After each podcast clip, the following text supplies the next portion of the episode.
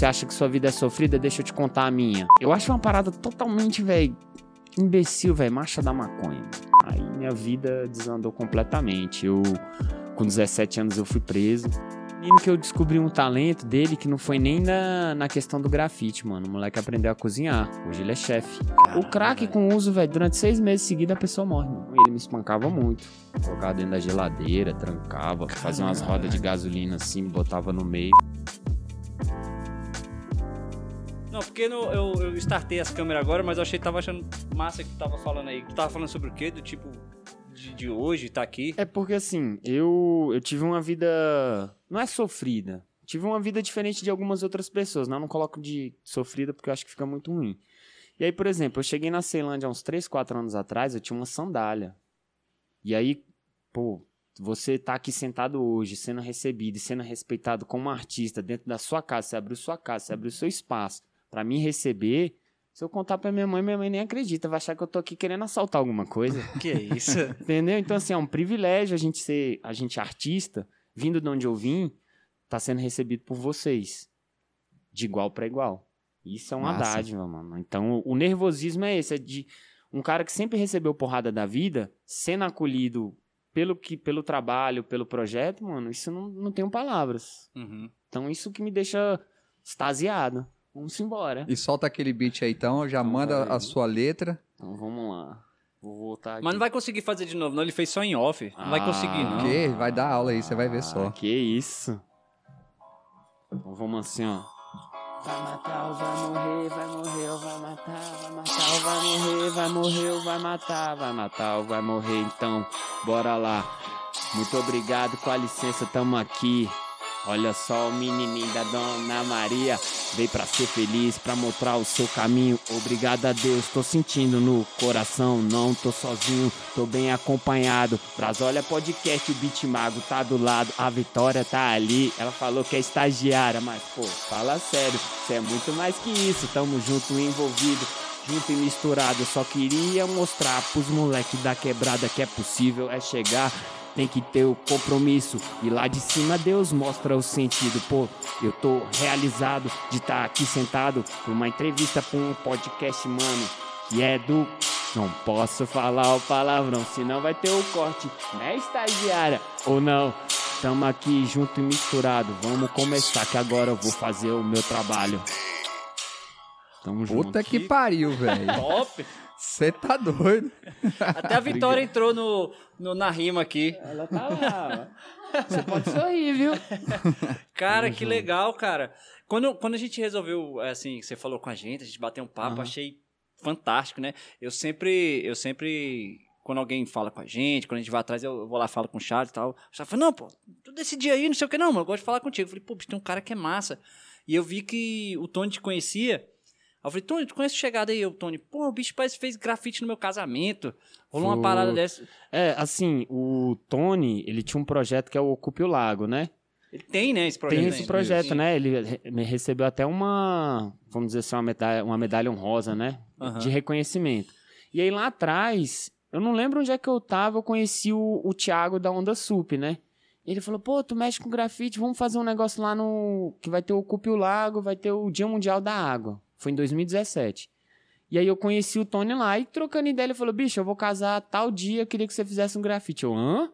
Ele, é, vamos fazer um Ah, grafite não é uma parada lá. que tu já fazia, não. Não. Foi ideia dele. É, a ideia dele. Ele falou: quero que você faça um grafite Legal. assim ao vivo lá no meu. No... Pra quando você terminar, na hora que você terminar, eu vou casar. E foi dito e feito. Quando eu terminei o grafite, aí eles foram encaminhados, aí o padre fez aquela resenha, casou. Caralho. E aí, a partir dali, o. Tony abriu um leque de, de opções na minha vida, assim. Ele falou, ó, você pode vir por aqui, por aqui. E eu sempre segui o que ele me falava, né? Que o Tony é um cara, velho, fantástico. Ele sempre dá um estalo, assim, na tua cabeça que você Tony é fala, um cara foda. É, esse- o Tony veio aqui, a história de vida dele é topíssima. Ele, toda vez eu, eu me inspiro em algumas palavras dele, ele sabe disso. Cara, ele ele me bacana. ajudou em muitos momentos. E eu falo assim, não é nem questão financeira, é daqueles que falam assim, ó, vem cá, pegou na minha mão, vamos nessa. Você tem que ir por aqui. Se você for, você acha que sua vida é sofrida, deixa eu te contar a minha. Aí pronto. Aí, aí eu tomei aquilo e graças a Deus as coisas foram caminhando. E Que hoje bom. eu tô aqui sentado com os senhores. Que matou é de Brasília, não? Eu nasci aqui, né? Assim, minha história ela é um pouco, vamos dizer assim, diferente, né? Porque que acontece? Eu, eu sou filho de, de traficante com garota de programa, né? E aí, não uso isso como vitimismo, nem, nem quero. E aí eu fui adotado, né? Por uma família. Meu pai, ele é, é médico aposentado, minha mãe é professora aposentada. Então, assim, a estrutura financeira não teve problema nenhum. Uhum. Só que o que aconteceu? Pelo fato de eu ser adotado, eu tinha três irmãos, né? O mais velho, ele tinha problema com, com álcool. A diferença era de 10 anos entre eu e ele. Uhum. E aí, quando ele bebia muito, velho, era triste. Porque o que, que acontecia? Ele pegava e me espancava muito. Meus irmãos, se colocar a gente assim numa, numa foto, eu sou mais escuro que eles, né? Uhum. Nada contra, eu adoro. Só que para os vizinhos, ninguém entendia, né? Porque minha mãe, ela sempre foi a minha simpatia, né? Da, da rua. E aí fala, falava um monte de besteira pra ela. E aí, nesse meio tempo de falar uma besteira, acho que se refletia no meu irmão e ele me espancava muito. Me colocava dentro da geladeira, trancava, fazia umas rodas de gasolina assim, me botava no meio. Puro sadismo. E aí, quando eu contava pro meu pai, no outro dia eu tomava uma surra pior. E aí, pô, você com criança ali, 5, 6 anos, ter irmão gritando. Seu pai saía 5 e meia da manhã, só voltava à meia-noite. Eu fiquei à mercê dele. E aí, o meu irmão do meio, o Bruno, às vezes ele me protegia, às vezes ele me defendia. E aí, minha irmã, eu tinha irmã, né? Infelizmente, num determinado período aconteceu um fato que mudou minha vida, né? Assim, como irmãos. Eu perdi a inocência como criança, por causa das amigas dela e tal. Uhum. E aí minha vida deu um, uma embaralhada. E aí lá com 11, 11, 12 anos, uma vizinha, eu lembro até hoje, ela mora na diagonal da minha casa, assim. Ela me deu uma paulada com um pedaço de pau com meio com os espinhos, não sei porquê. E ela falou assim, ah, essa paulada aqui é pra você lembrar que você é filho do vizinho, sua mãe isso, sua mãe aquilo. Então minha cabeça começou a embaralhar ali. Ah, porra. E aí eu já.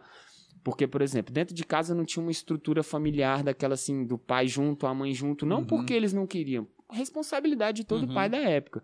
E aí eu fui criado pelos meus irmãos. E meus irmãos foram muito soltos. Aí eu tinha um irmão que era alcoolista.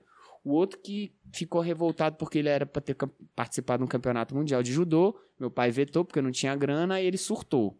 E a outra, minha irmã, ela gostava de dar os rolés da vida dela, os micarê da vida. Uhum. Então a vida era assim. Aí onde é que o André tava? Na rua.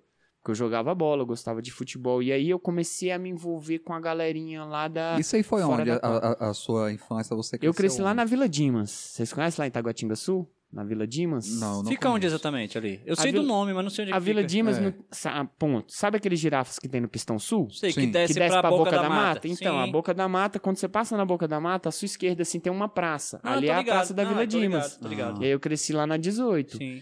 E aí eu comecei, nessa época que eu jogava bola, que eu tava junto com os caras, eu não tinha envolvimento com a questão do crime, essas coisas assim. Os caras me protegiam. Os caras iam lá na porta da minha casa, Dona Aurora, a gente vai buscar o André, vai levar pra uma chácara, a gente vai jogar bola. Tal hora, que hora que a senhora quer que deixe ele aqui? Tal hora. Os caras me deixavam. Só que aí depois que eu fui morar, meus pais se separaram, eu fui morar com meu pai, né? E aí eu tinha aquele deslumbre que, pô, se eu quando eu morava com minha mãe, meu pai tava em todas as partidas de futebol. Ó a malandragem do moleque, a qualidade. Se eu morar com meu pai, eu viro jogador de futebol. Aí fui morar com meu pai. Ah, Só que aí meu pai separou da minha mãe, casou com uma outra mulher. E o filho dela não gostava tanto, não era o esporte o foco do filho dela. Ele queria entrar pro colégio militar. Aí pensa um menino rebelde dentro de um preparatório colégio militar. Aham. Aí minha carreira de futebol, acho que pra mim, assim, na minha cabeça acabou ali, porque meu pai já não incentivava, já não tava, queria estudar e tal. Aham. E aí minha cabeça foi dando nó, pô, foi essa mulher que atrapalhou meu pai. Foi essa mulher que atrapalhou meu sonho. Então eu ficava jogando desculpas. Uhum. Por causa disso e disso. Quando na verdade eu não tive força de vontade de correr atrás, de bater o pé e falar, não, eu vou ser e tal. E aí minha vida desandou aí. Aí o esporte, quando eu larguei, me envolvi com pessoas erradas. Isso com que idade? Isso pra 15 pra 16. Aham. E tu jogava bem mesmo? Jogava, mano. eu gostava, tinha um talento ali, ó. Porque assim, eu, eu jogava com as duas pernas. Eu sempre joguei duas categorias acima. Uhum. Só que eu nunca gostei daquele negócio de, de ser aquele jogador debochado. Sim. Eu, eu, particularmente, eu não gostava nem de fazer gol, eu gostava de construir a jogada. E achava massa quando meus brothers faziam o gol e falava, pô, eu participei daquilo. Eu me Uhum. divertia. Só que aí chegou um determinado momento, quando aquele sonho deixou de, de acontecer, aí eu. Aí eu me afundei. Aí minha vida desandou completamente. Eu, com 17 anos, eu fui preso. Uhum. Infelizmente, né? Meu pai tava até viajando e minha mãe tava. e minha mãe tinha o costume Quem é, que é das antigas tá ligado. O telefone fixo. O que, que minha mãe fazia? Ela ia lá, meia-noite, tirava ele da tomada. Uhum. Aqui, só aquele encaixe e falava assim: de meia-noite às sete eu não atendo ninguém. Se filho Uhum. meu estiver na rua e for preso, vai ficar lá e eu não tô nem aí. Quando eu acordar, se eu tiver com vontade, eu vou lá e busco. Não tinha celular na época, Não né? tinha celular É, na época, aí o que que rolou? Aí quando eu fui preso, eu já lembrava disso. Aí o delegado falou assim: ó, se sua mãe não vier buscar, você vai, Isso você com vai descer. 17, né? Isso. Ah, sim. Três dias pra completar 18 anos. Aí Aham. pronto. Aí minha mãe não, minha mãe não pôde ir. Aí eu dancei.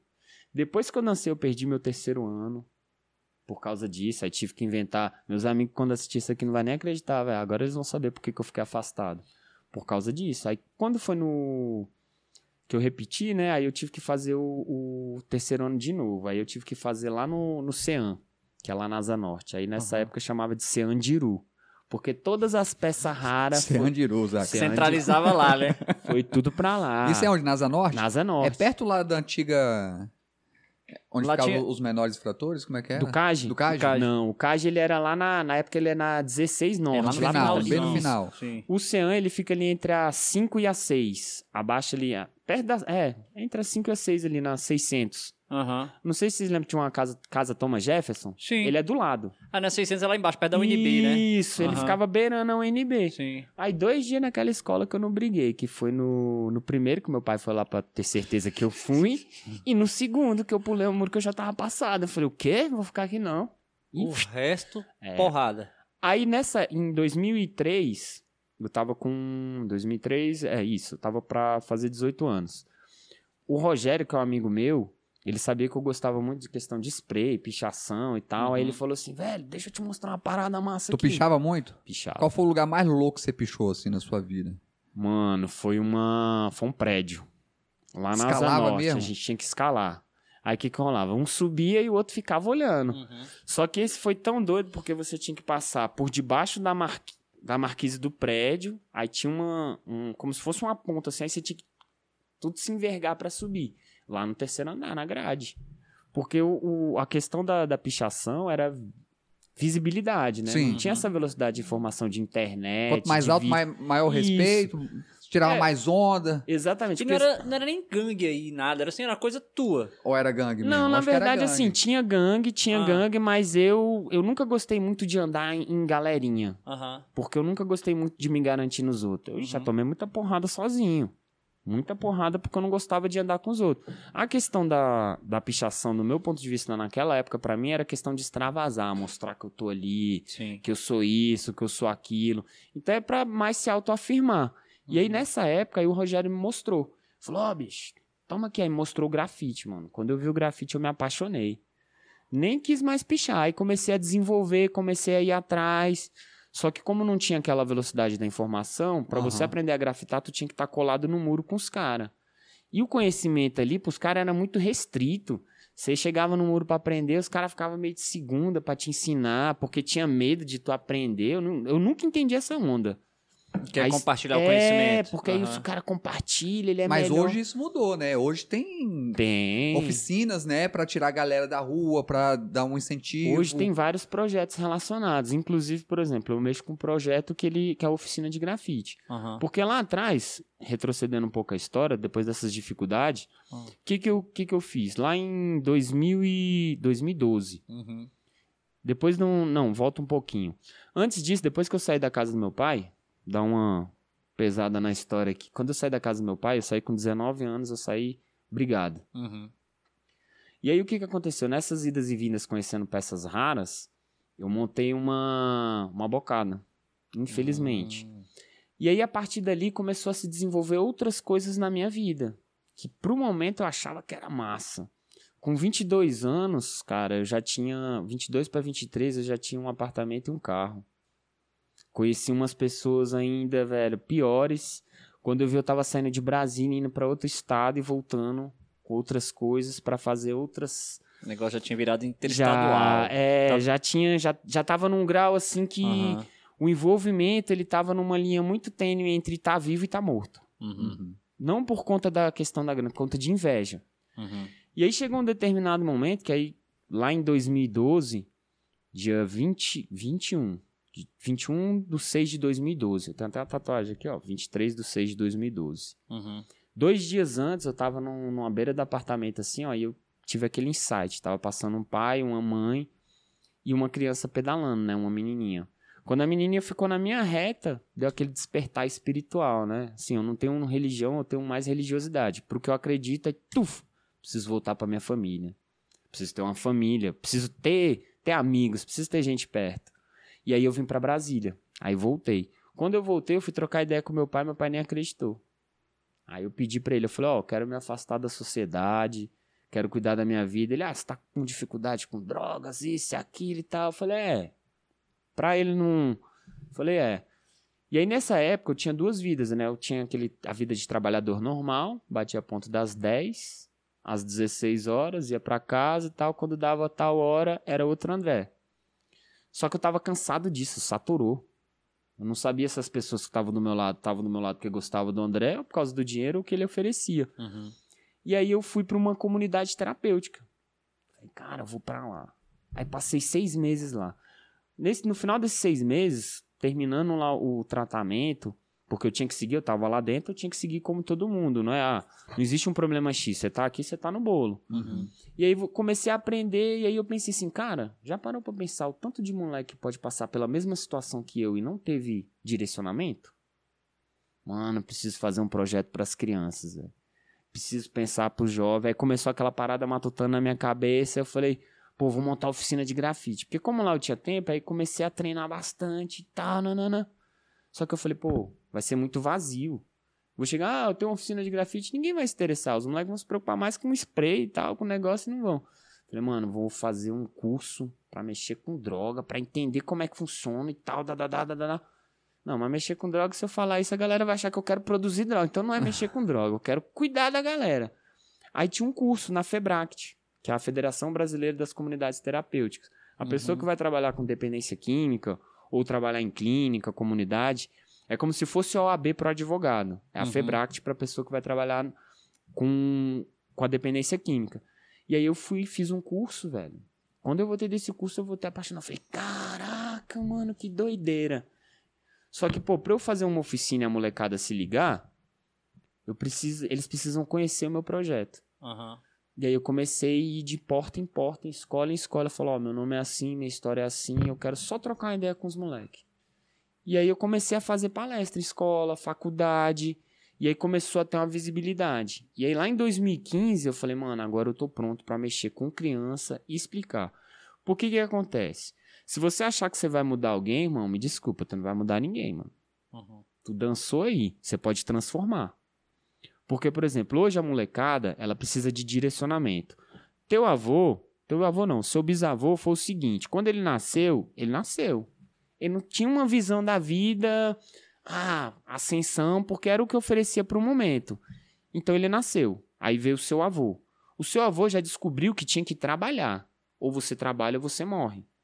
Não tinha aquela questão igual tá hoje de, de corrupção, essa malandragem toda. Era menos. Até tinha, mas enfim. Uhum. Quando veio você, mano, você tinha a opção do seguinte: ou você trabalha ou você estuda. Ou vira vagabundo. Uhum. Esse foi o exemplo. O seu filho, ou ele vai trabalhar, ou ele vai estudar muito, e vai estudar muito, ou ele vai virar vagabundo. Essa é a opção. Então, diante disso, falei, cara, como é que eu vou, como é que eu vou fazer as coisas, né? E aí, diante desse projeto, eu falei assim, mano, vou ensinar os moleques justamente isso, a dar direcionamento. Porque você não pode impor pra ele, ah, não é o caminho A, B ou C. Mano, existe um caminho. Você vai descobrir se o seu caminho você vai ter que passar pelo C ou pelo B, ou menos dolorido que é o A, que é seguir o teu pai e tua mãe. Uhum. E aí o que que acontecia? A molecada, ela tá muito perdida porque ela não tem direcionamento. E onde começa? Na estrutura familiar, que é o seguinte. Por exemplo, vamos naquela história tradicional. Imagina sua mãe sentada num sofá. Lá atrás na sua infância. Se sua mãe leva quanto tempo para fazer um jantar ou um almoço na sua família? Umas duas horas? Vamos botar assim, duas horas. Uhum. Se você, como pivete, fosse lá e ajudar sua mãe, quanto tempo ela ganharia? Uma meia hora? Então imagina É. ela meia hora sentada no sofá. Você deu meia hora para ela. Para você lavar a louça, tirar os pratos, 15 minutos. Nessa brincadeira, sua mãe ganhou pelo menos umas duas horas nos afazeres da casa. Então ela vai ter duas horas para trocar uma ideia contigo. E você fazendo isso, ao invés de você separar, você tá unindo a família. Porque, por exemplo, às vezes o moleque na rua, até arrepio, às vezes o moleque na rua, ele se envolve porque dentro de casa ele não tem uma estrutura. A estrutura não é questão de dinheiro, é questão do diálogo, é a parada primordial, irmão. Diálogo é primordial. E uma das coisas que quebrou isso foi a televisão, a TV a cabo e a internet. Porque a televisão, antigamente, a galera sentava e assistia junto, só que aí veio a TV a cabo e fez a pior besteira para as famílias. O ponto a mais. Que aí o seu pai botava no quarto dele, aí você ficava com inveja porque teu pai podia assistir deitado e tu tinha que ficar no sofá. Aí você começou a reclamar e falou: Ah, eu quero um ponto no meu quarto. Aí as famílias fizeram assim: ó, cada um pega seu prato e vai pro quarto. Então, paralelo a isso, esse moleque que não tem estrutura, ele se sente parte lá na galerinha. A galerinha vira e fala: Vamos ali fumar um. O moleque ele não quer isso, só que como ali ele se sente parte daquilo, ele vai. Quando ele fuma, independente do se ele gosta ou não, ele não sabe, ele não conhece, ele não teve o diálogo com a mãe dele. Mesmo que seja aquele diálogo assim, ó, oh, mexer com droga dá nisso. Ele não teve isso. Então ele vai pro quarto dele e começa a pensar as noias dele. Uhum. Quando ele acorda, na verdade ele queria trocar uma ideia com a mãe e falar: mãe, eu usei droga e não gostei. Uhum. Só que a mãe tá preocupada com os boletos das Casas Bahia, a conta. Ah, menino, depois nós troca ideia. Puf. E aí tem uma separação. Essa que é a parte do diálogo que eu brigo com os meninos para eles prestarem atenção, porque eles acham que a culpa é dos pais. Não, a culpa é sua. Se você faz sua parte dentro de casa, teu pai não tem preocupação, teu pai tem mais leveza para trocar ideia. E aí esse moleque começa a se envolver com aquela galerinha e quando ele vê, ele já tá com o pé na cova. Porque a questão do uso de drogas, irmão, ela não tá só relacionada do cara virar um viciado, não. É onde ele pega, com quem ele usa, o que ele faz para ter aquilo ali. Então são essas coisas ao redor que estabiliza. E aí você vê em notícias por aí. E aí o que, que acontece? A partir do momento que ele tem um diálogo com a mãe, na hora que os moleques falam assim, ô, oh, velho, vamos ali, ele vira e fala, não, mano, hoje eu vou assistir o último capítulo da novela com a minha mãe. Ah, não acredito, vai assistir novela, vou. Do caralho. E tô indo.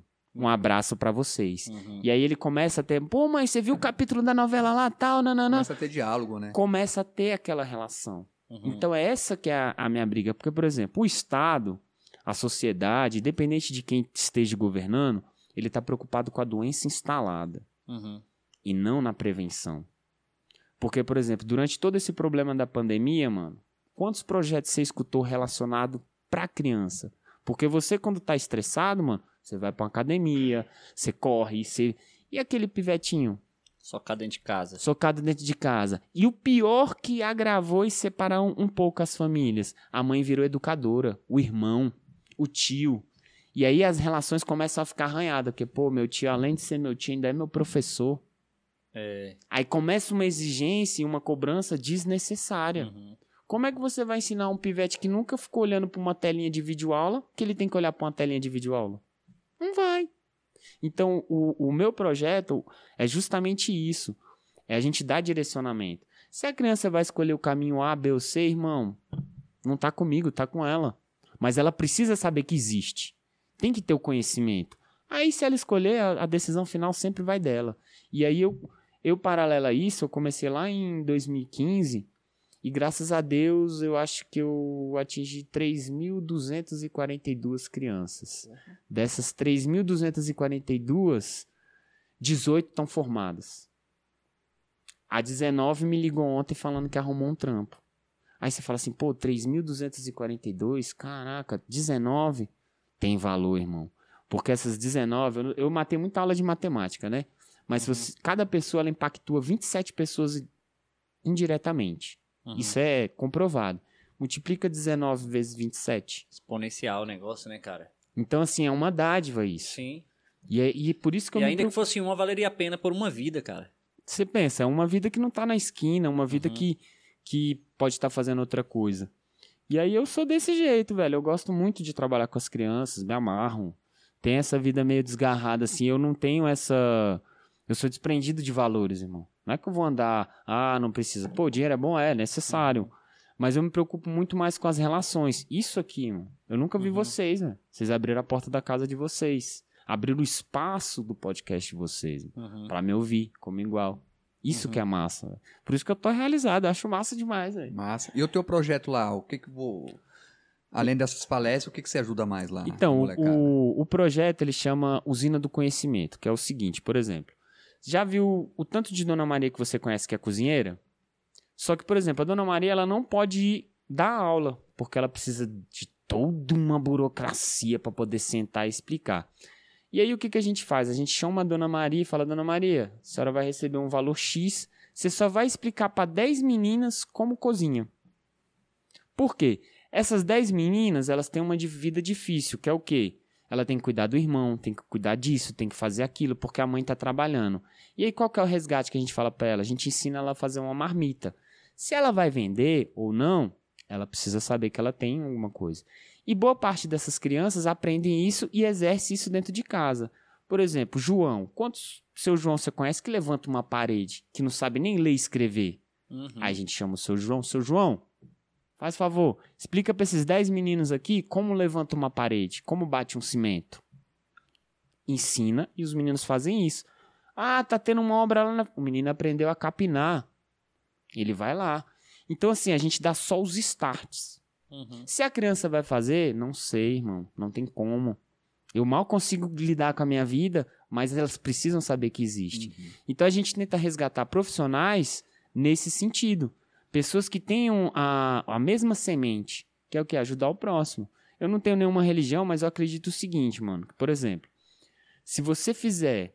Vamos, vamos pelas contas matemáticas. Meu professor falava, olha a visão. Meu professor falava o seguinte: a matemática é exata, certo? Sim. exata, não tem como.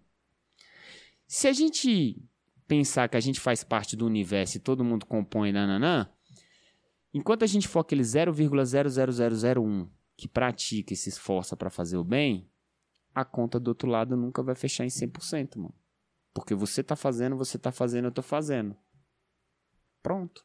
Uhum. Essa é a magia. Uhum. O problema é que as pessoas às vezes se cansam. Elas sempre querem alguma coisa troca, sempre uma, um, um benefício. E a vida não é por aí. Então, a partir do momento que eu comecei a me desgarrar dessas coisas, ah, pá, a vida começou a trazer as coisas pra mim. Graças a Deus. E assim, da minha vida hoje, infelizmente, por exemplo, eu não troco ideia com meu pai. Eu fui a fundo descobrir a minha história, e aí, quando eu mexi no vespeiro, coroa deu uma circuitada. Lá se vão seis anos que a gente não troca ideia. Não desejo mal, agradeço ele a todas as minhas lições. Uhum. E meu outro pai, infelizmente, eu nem conheci. Nem Uhum. sei por onde anda. Minha mãe, eu tinha vontade de encontrar ela. Aí muita gente fala assim: ah, André, pô, tua mãe te largou e tal. Eu falei: não, mano. Às vezes ela não me largou. Ela me deu a oportunidade de viver. Eu não sei. Eu queria só olhar pra ela e falar assim: o que, que aconteceu? Por quê? Não é de culpa. Só queria entender o que, Só que queria entender aconteceu. o que, que houve. Uhum. Quem- Como é que tu chegou ali, né? Onde foi a ideia? Talvez na cabeça dela, por mais. Faz um sentido, né? É, de- pô, e às vezes, sei lá, e às vezes eu já, tipo assim, essa é a parte boa, mas pô, e se ela tiver, velho, sofrendo, pedindo ajuda, sacou, querendo descobrir, e às vezes cortaram essas, essas relações, Uhum. ou às vezes ela não tá nem aí, nem quer saber mesmo, como é que a gente vai saber? Não tem Uhum. como. Uhum. Já tentei descobrir, já fui atrás, sei o nome dela, só não sei o nome completo, mas fui até, até lá no HRT descobrir, só que aí eu... É muito doido, né? Quando eu acho que, que não é pra descobrir, não é. Eu fui no, no HRT, lá no Arquivo Morto, a única parada que não tem é a minha. Não tem. Então o que, que eu entendo assim disso? Não é pra mexer. Uhum. Se for pra mexer, vai vir, vai chegar até mim, então pronto. Então toca a vida e vamos Você não tem notícia nem se tá viva, se não tá. Fiquei sabendo que eu tenho um irmão dois anos mais velho que eu. Uhum. Só que eu não sei o nome dele. Não sei nada. Então, assim.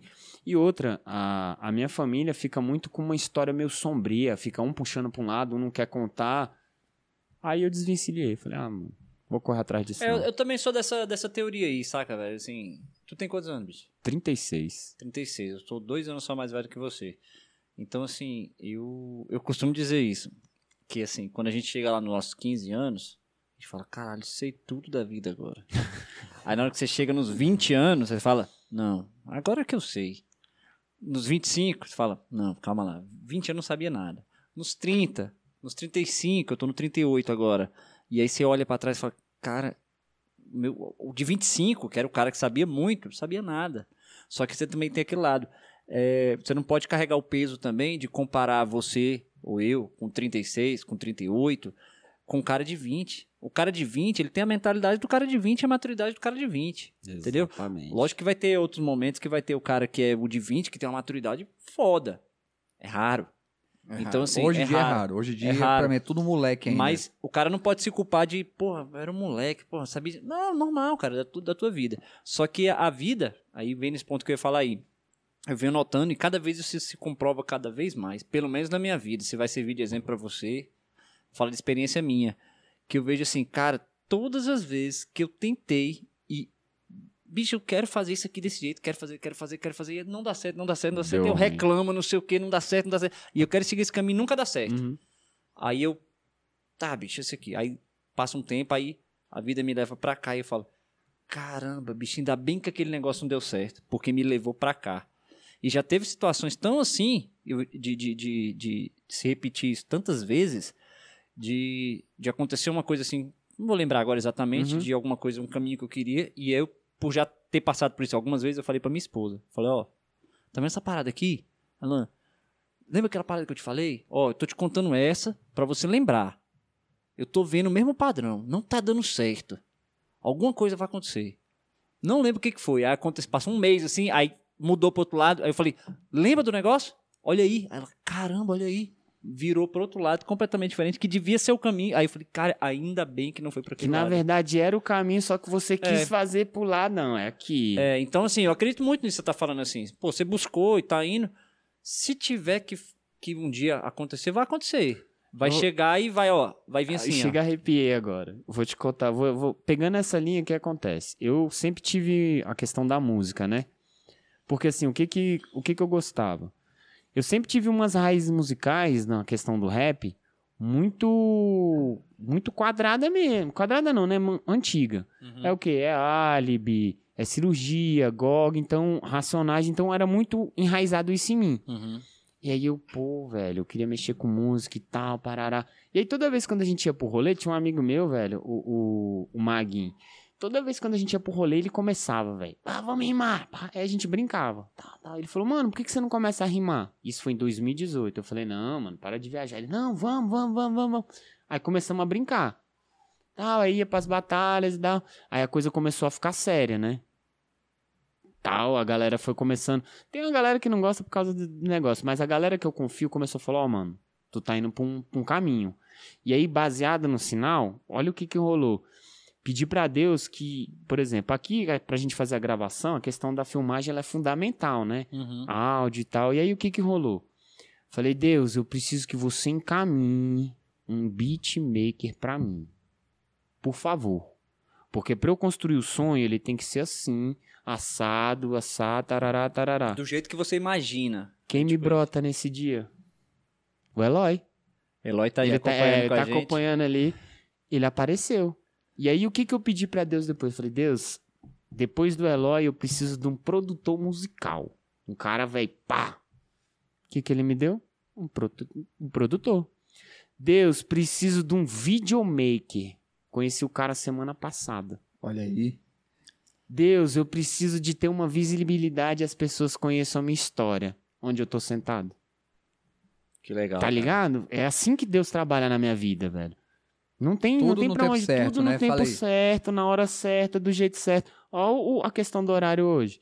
Ele combinou comigo, ó, 7h20. Cheguei 7h18, a Vitória chegou 7h21, deu 7h30, buf, viemos pra cá, tudo certo. Então, assim, tudo se Os caras atrapalharam até meu rolê, eu esquematizando ali um cafezinho com pão de queijo e tal. meu horário tudo certinho. Aí quando eu mandei a mensagem, ó. O Zaca que não tava na sintonia nossa, falei. É. né? Aí eu falei, e aí, vocês estão onde? Aí a Vitória, Abre o portão. que eu já tô aqui fora. Aí eu, eita, corre o pão de queijo, tá, pros caras, pô. Então, pra mim, essa questão dos sinais é, da vida, eu fico muito atento. mano. Eu tenho que estar atento. E esse, e- e esse lance aí, tu começou aqui já mandando uma rima, tu tá aí.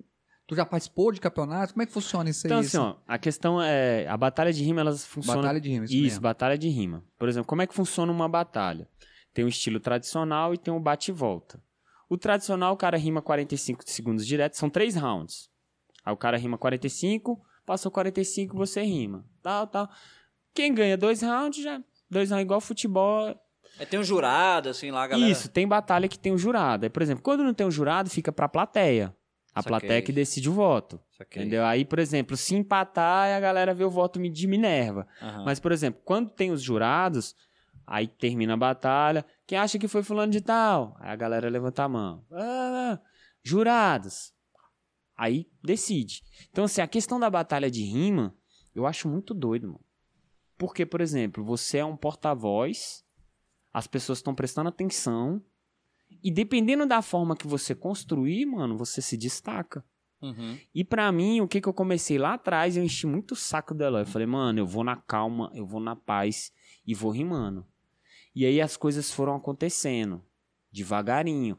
Eu não sou aquele MC que os caras vão, tipo, MD Chef. é. Não, ainda não.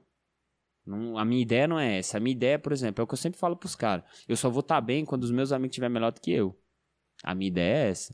É o que eu falo pros caras, mano, vamos trabalhar hoje pro nosso sonho? Quantos por cento tu trabalhou no teu sonho hoje? Eu quero ir pra praia no final do ano, irmão. Eu quero, eu vou. E tu vai, pô. E eu tô trabalhando pra isso. Uhum. E aí os caras não entendem que não dá pra ficar puxando todo mundo, irmão. Infelizmente não tem como. Sim. E aí, na questão dos sinais, eu fui pedindo pra Deus lapidar e podar. E aí, quando eu cheguei na batalha, eu falei, eu vou me especializar, porque pra mim, um cara do hip hop que é completo, ele tem que saber todas as vertentes, que é o rap, o break, o DJ e o MC. Pra mim, esse é o cara que é do hip hop 100% até o osso. Porque o cara fala, ah, não, sou do hip hop, mas o cara não sabe nem quem é que faz uma- um, o cara do break. O cara não conhece um DJ, não conhece um grafiteiro. Mas não, sou hip hop. Pra mim não é isso. É, porque o, a- o hip hop, engraçado assim, eu- eu- não tem é pouco tempo, mas há um tempo recente, o hip hop ele não é um estilo musical, mas ele é uma vertente que engloba várias coisas em torno do hip hop, né? E isso, que é a questão, é os quatro elementos, né? O Aham. rap, o, é, o rap, o break, o grafite e o MC. Esses são os Uhum. quatro elementos do, do hip hop. Só que a galera, por exemplo, aqui em Brasília tem muita questão de grupinhos segregados, Uhum. tá ligado? Não tem uma questão tão unida assim. Poucos são. Porque tem muito aquele negócio de, ah, vou guardar o conhecimento pra mim. Pra mim isso não existe. Você continua encontrando isso pelo caminho, né? É, Você tá ali querendo abraçar e não vamos Ex- junto, vamos junto e Porque a galera, assim, a galera só te abraça se você tem views e likes. Uhum. Exatamente. Se tiver isso, velho, a galera. E money, né? As numeradas. Se não tiver isso, você não entra na roda. E eu, junto com, com o Eloy, que foi um- uma parada que a gente conversou, mano, eu quero fazer uma parada totalmente diferente. Uhum. Totalmente. E isso já tá acontecendo. A gente já tá produzindo isso. E eu tô indo na calma. Tô indo sem pressa. As coisas vão acontecer. Tem alguns padrinhos envolvidos dentro da música. Mas é o que me falaram. Você tem que correr atrás.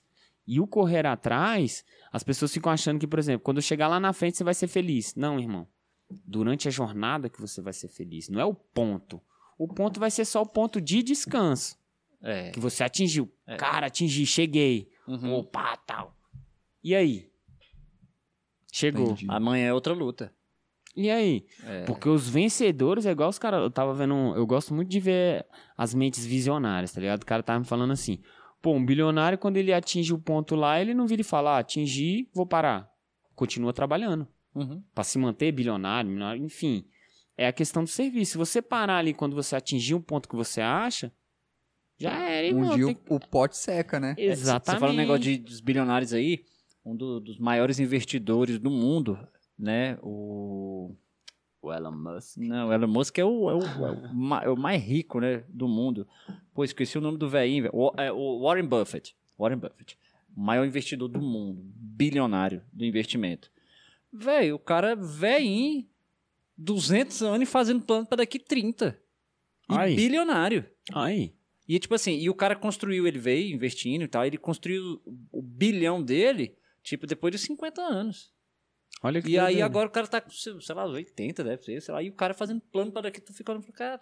Uma Pergunta se um cara desse quer ativa e- aposentar. É, não quer nada. Não. Aí tu, cara- olha, tu olha pra um cara desse e tu fala, é, mano, eu tenho que correr muito. Se o cara tá com 80 anos e ainda tá pensando no plano de 30, eu tô aqui com 30, não tô nem pensando em nada, entendeu? Tem que começar a reagir nesse ponto. Hum.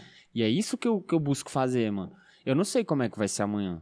Eu Uhum. tenho. Eu tenho várias coisas na minha vida, mas, por exemplo, não adianta eu, eu acelerar. Porque é o que você falou. Quando você acelera é porque você não tá indo no caminho certo. Tá? E, e esse lance do, lá do teu projeto, tu, tu, tu leva essa cultura do, do hip hop, da dança pra, pra molecada? Mano, é, é- é- qual que é o legal? Por exemplo, eu mexo com grafite e mexo também com a parte musical. Só que eu não falo muito da parte musical porque a, a, a galera tem que conhecer outros artistas antes de saber de mim. Então o que, que eu procuro, procuro chamar? Quando eu faço oficina de grafite, igual eu fiz na CM, que é aquela que fica lá na 612, né? É a Associação Cristã, Cristã alguma coisa assim, ACM. E aí o que que rolou? Eu levei pros meninos a galera do rap, a galera do break, DJ e tal, justamente por isso. E o mais legal, eu chamei as mães e os pais pra assistirem o que que tava acontecendo. E Isso foi legal. Teve uma mãe lá que falou assim: "Caraca, eu precisava saber disso". Porque às vezes a molecada ela acha que é uma distância muito longa. E quando você tá ali parado, trocando ideia, é palpável, a construção do sonho fica mais fácil. Eles acreditam mais. Porque o que, que eles esperam? Que quando vai ter uma palestra sobre drogas, hip hop, eles acham que vai chegar um maloqueirão lá, bandidão, e eu chego de chinelinho, de bermuda e tal. Os caras falam, ah, esse aluno também? Porque eu me ponho como igual. Uhum. Isso que funciona, essa que é a dádiva. Então o hip hop, ele me resgatou. Pô, mano, se eu não tivesse conhecido o, o, o rap, o break, o grafite, mano, eu nem sabia onde é que eu tava, velho. Nossa, E, e- e lá no, nesse teu projeto aí, você já descobriu alguns talentos dessa galera do, do grafite? Mano, tem, tem um menino que eu descobri um talento dele que não foi nem na, na questão do grafite, mano. O moleque aprendeu a cozinhar. Hoje ele é chefe. Pois é, porque tem Olha às que vezes, doideira. Às vezes, às vezes eles têm aquele talento, né? Aquele dom e Precisa nem o sabe. despertar né, do talento, É, né? pô, É o que você tá fazendo, né? Esse, esse que é o legal, velho. Tem meninos lá que, por exemplo, tinha menina que não gostava de, de desenhar. Uhum. Aí começou a desenhar, fez um desenho e tal, tirou uma foto. Olha que doideira, ela tirou uma foto do desenho, só que ela foi tão fotogênica que uma agência chamou ela. Olha a doideira. Talvez se ela não tivesse desenhado, não tirado a foto no estado ali, não teria acontecido, teria Uhum. acontecido de outra forma. Então, assim, o, o desfecho, o desenrolar da, da oficina que é o legal. Às vezes, a- quando a mãe leva o menino lá, fala, ah, não, ele vai virar grafiteiro, vai ficar com os moleques lá na rua. Não, às vezes ele não é nem isso. Porque pra mim é disciplina, horário e compromisso. Pra molecada é isso. Vai que o moleque desse vira um, um- um cobra da vida, né? Né, uai? Aí ele só precisa saber que ele sabe. Aham. Exatamente. Então, assim, a- a- o meu projeto, eu gosto de chamar é pessoas de outras áreas, pra gente trocar uma ideia, pros moleques entender. Porque às vezes, por exemplo, no caso de vocês, pô, imagina um moleque que descobre que ele pode ser locutor. Ou então Uhum. que ele tem a veia pra. Enfim, ele tem É. que saber. É. É isso que a gente busca, né? A questão do crescimento da molecada. Eu, eu me amarro mais em criança, velho. Criança, pra mim. Tu é... tem filho? Tenho uma filha de seis anos. Só Uhum. que assim, a, a história, até se puder, depois corta. A mãe dela a gente não se bica. Mas a Uhum. minha filha, ela se amarra. A mãe dela é tatuadora, né? Uhum. Eu sou grafiteira. Você imagina o que, que ela faz dentro de casa? Já pintou parede, já, velho. Teve uma vez que eu fui buscar ela. Mano, ela tava cheia de tatuagem. Cheia, cheia de quê? Aham. De chiclete. Aham. Ela fez a mãe dela comprar uma caixinha de chiclete, daquelas de tatuagem. Não comeu um chiclete. Só, só Aham. se tatuou. Só as tatuagens, tudinho, bro. Eu conheci esse aqui e tinha loja de tatuagem. É, Eu tinha lá Bicho tatuagem. aqui. Aplicava piercing, esse bicho aqui. Isso, meu irmão é é- é- era tatuador na época, hoje ele é artista plástico também. Olha aí, que doideira, mano. Esse bicho com negócio de tatuagem. Já tentaram me rabiscar até, eu que falei, não. Ah, mano. O que dia que agora fizer não. a primeira, o dia Já que ele era. fizer a primeira já, Já tu era. também não, né, Eloy?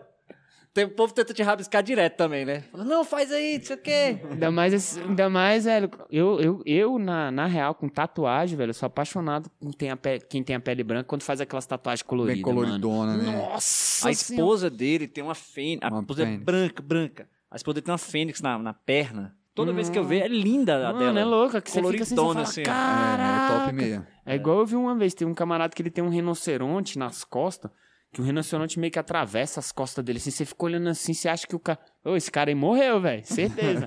tem um negócio pendurado aí, velho. É isso. Mas deixa eu te falar, o, o negócio do teu, do teu projeto, que você fala que trabalha com a, com a criança, e, e, o, e o rap e, e todo o cultura, onde é que você procura chegar com isso? Ou você fala, não, eu tô aqui fazendo onde Deus mandar, mas assim, você tem uma ideia do tipo assim, não, eu, eu quero ser um, um cantor de rap. Mano, eu quero ser o cara nisso aqui. Na verdade, é... caraca, agora eu tô até empenando minha cabeça. Que eu parei pra pensar assim, o que que eu quero, velho? Eu quero. Eu não, não é- acho que não é nem ser cantor, mano. Eu quero que as pessoas só me conheçam pra saber a história e que é possível. Se vai ser no rap, mano, massa. Se vai ser no grafite, pô, show de bola. Se for em tudo, melhor ainda. A minha missão é que várias crianças possam conhecer o projeto ou possam saber, não é nem a questão do projeto em si, eu acho que o projeto ele é tão pequeno, é na verdade o direcionamento, mano. Que, pô, imagina se tivesse uma pá de molecada sentada aqui escutando a gente, velho. Uhum. Tá ligado? São menos crianças na rua. Sim. Independente, sacou? Se- por exemplo, se vocês pudessem ensinar pro moleque como é que faz uma gravação, como é que tira uma foto. Ó, Pô, às bacana. vezes pode dar um, um estalo na A gente cabeça pode do moleque. chamar uma galera e mostrar, né? Porque tem até uma galera que me conhece e fala assim, pô, eu queria ver como é que é lá, você Isso, gravando. Tem muita exato. gente que é curioso. Direto o pessoal pede pra vir É. assistir. É um bastidor, entendeu? Então você vai abrindo um leque de opções. Às vezes o moleque tá ali sentado assistindo vocês e ele fala: Caraca, mano, quero mexer com aquilo. Vai, Aham. vai ter Quero mexer discussão, com aquilo. Oi, vai ter discussão no podcast. E daqui, cara, é, é- é legal você. Porque, ó, fazer um parênteses aqui. Quando eu falei com o Charles da gente fazer, lógico que veio essa onda de podcast, todo mundo querendo fazer e tal. Eu falei, Charles, o que eu quero lá, que a gente fazer com você lá, não tô aqui atrás de dinheiro, não tô atrás aqui de tipo. A gente tá cara, atrás quero de história. famoso. Cara, eu quero. Eu vou te falar, parece até um sentimento egoísta. Mas eu tô aqui fazendo muito mais por mim do que pelos outros. Porque cada vez que eu escuto uma história sua aqui, toda vez no final, no outro dia eu troco umas ideias com o Charles, eu falei, caralho, velho, que história massa, né, velho? Você começa a refletir sobre muita coisa da vida, velho.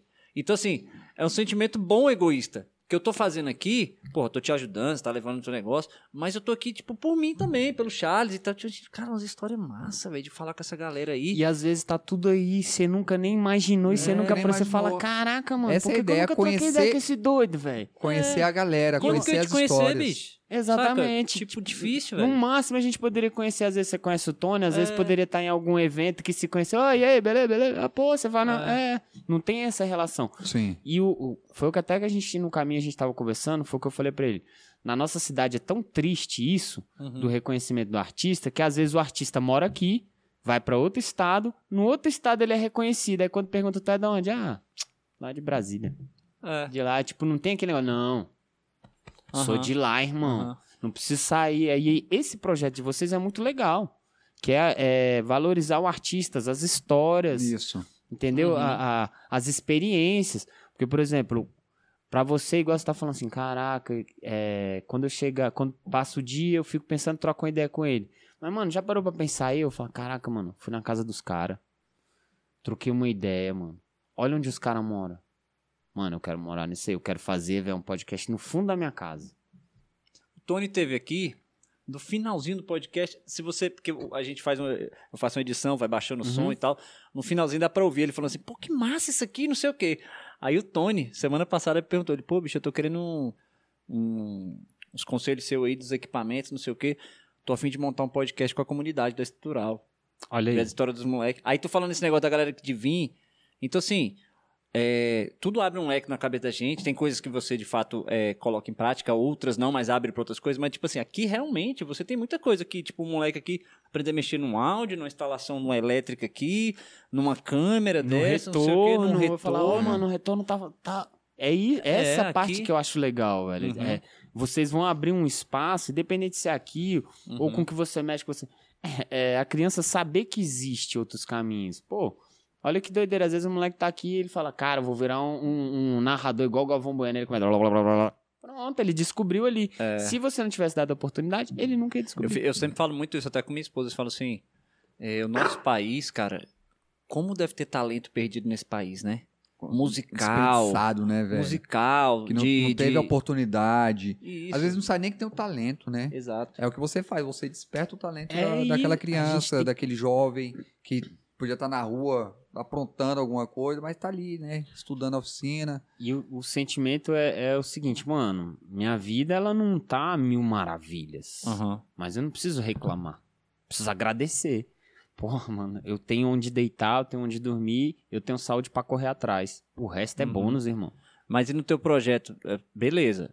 Mas a, a gente vive num, num mundo que a gente precisa de dinheiro para sobreviver.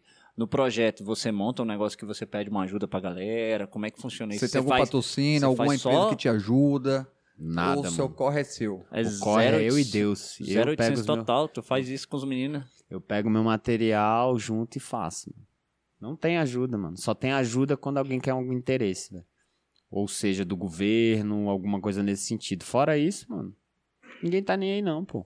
A galera só se preocupa exatamente nesse ano. Que é de Sim, ano de eleição. Aí quer tirar fotinha lá, aparecendo no Mano, se você souber o tanto de ligação que eu recebo de político, de fulano, velho, que eu só vou dispensando. Porque eu sei que não é genuíno. É. Porque se fosse genuíno, mano, o cara começava antes. Por exemplo, daqui o- esse ano é eleição. Se quatro anos atrás, independente do cara estar no governo ou não, se ele me, me liga e fala, André, posso trocar ideia contigo? Vamos trocar ideia. Vou dar um exemplo pra vocês. Uma determinada administração combinou um negócio comigo. Combinado. Tem até escrito. E aí, eu tinha que pintar um lugar que era muito grande e falaram que ia me pagar um valor X. Me deram o material e não me pagaram. Depois ficaram me empurrando. Ah, você tem que ir lá terminar por causa disso, disso, disso. Mano, eu não fui. Sacana. Eu não vou. Ah, mas você tá descumprindo um negócio. Eu falei, eu não tô descumprindo nada. Vocês que estão descumprindo. No dia da foto, nossa, beleza. nananana. Tirei tudo, mano. Tudo, tudo, tudo, tudo. Não me relaciono. Porque comigo combinado não sai caro. Se você combinar comigo, mano, é 50 centavos, eu não vou cobrar 52. Não vou cobrar 49. É 50 centavos. Uhum. Ponto. E aí começa essa onda. E agora que vai começar ano de, de eleição, essa mesma pessoa me deu um alô. Eu Olha, é foda, né, velho? Oi, sumido. É, e aí, quanto tempo e tal? Então, assim, eu, não- eu não, É eu não foda, gosto muito velho. de me envolver com essas politicagens. Falar sobre política é massa, mano. É massa Sim. trocar ideia. Sim. A dificuldade é que as pessoas não gostam por conta do que vem acontecendo. Mas, por exemplo, como é que a gente vai mudar, mano? Como? Tu tem que exercer tua função, irmão. É. A única coisa que eu peço pros senhores, por exemplo, independente do partido, mano, não vim pregar partido nenhum, eu nem falo de partido. Eu peço a consciência política, que é o quê, velho? Quando tu for votar, mano, tu mora em qual região? Quais são os interesses da sua região? Beleza, é esse, tá. Mas o político que você for votar, mano, você tem que ver se ele passou alguma dificuldade lá atrás. Se ele teve que pegar baú, se ele teve que pegar uma greve da UNB quando ele estudou. Porque, teoricamente, esse político pode ser que ele lembre dos direitos que você precisa. Uhum. Fora isso, mano, é cobra comendo cobra. E aí a única coisa que eu peço pros senhores é não fazer aquele voto de revolta. Ah, não vou votar nesse porque se votar nesse o outro ganha. Não, mano, vota no, procura um político, velho.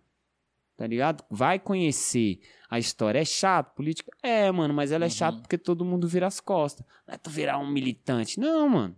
Exerce o seu direito, vai lá e vote consciente. Pô, mano, eu votei nesse porque eu acho isso, isso e isso. Eu acho interessante isso. Só que aí fica um outro, ah, seu político isso, ah, não sei o quê, ah, não, não, não. E aí acaba que fica nessa, mano. Uhum. Que a política é ruim, que as coisas estão acontecendo, todo mundo sabe. Se A ou B é melhor ou isso, aquilo, mano, não sei. Eu tenho consciência que quando eu votei, eu votei pensado. Se deu certo ou não, paciência. Então é essa consciência que eu sempre, velho, eu gosto de, de despertar ideia nas pessoas. Uhum. Dá aqueles estalos, velho. Pensa, mano, pensa um pouquinho. Tenha sabedoria, que as coisas se encaixam. E o, mas assim, beleza, teu projeto lá tu faz no 0800, mas atualmente você tira o sustento de onde? Você tá trabalhando com alguma coisa? Então, Como é que mano, faz, O bicho? que acontece? Hoje em dia, velho, é, eu tava. O que, que eu fazia pra ganhar renda, né? Eu vendia amendoim, vendia pirulito, balinha. E aí eu tô numa fase de experiência num trampo. Aham, Aí eu não posso te dizer que eu tô, não tô, tô na fase de experiência lá no serviço. entendi. Então a minha renda é isso aqui, ó. Peraí. Que é o que eu aprendi a fazer, velho. Que é isso aqui, ó. Que é um papelão. Aham. É um papelão, é um quadro. Que é uma parada prática, dá pra levar debaixo do braço e vender. Só que tu acha que as pessoas pagam? Não pagam, mano. Eu viro pro cara e falo, mano, me dá 50 reais nesse quadro. Putz, 50 conto. O cara me dá 15 conto e ainda reclama dando 15 conto. Uhum. Então, assim, aí eu pego esses 15 conto, compro uma balinha, compro uma jujuba e vou vendendo, mano. Vou pro meu trampo, vou pras batalhas, vendo. Eu não tenho preguiça pra trampar, mano. Uhum. Eu tenho um sonho, velho, que é ver minha família e meus amigos bem, velho. As pessoas podem falar assim, pô, por que, que tu não pensa em tu, mano? Se meus amigos estiverem melhor do que eu, tô sossegado. Se minha mãe tiver, velho, tranquilona, tô sossegado, velho. Então, assim, eu não, eu não, não tenho aquela. Mano, eu nem sei quanto que é ter dois mil reais na conta.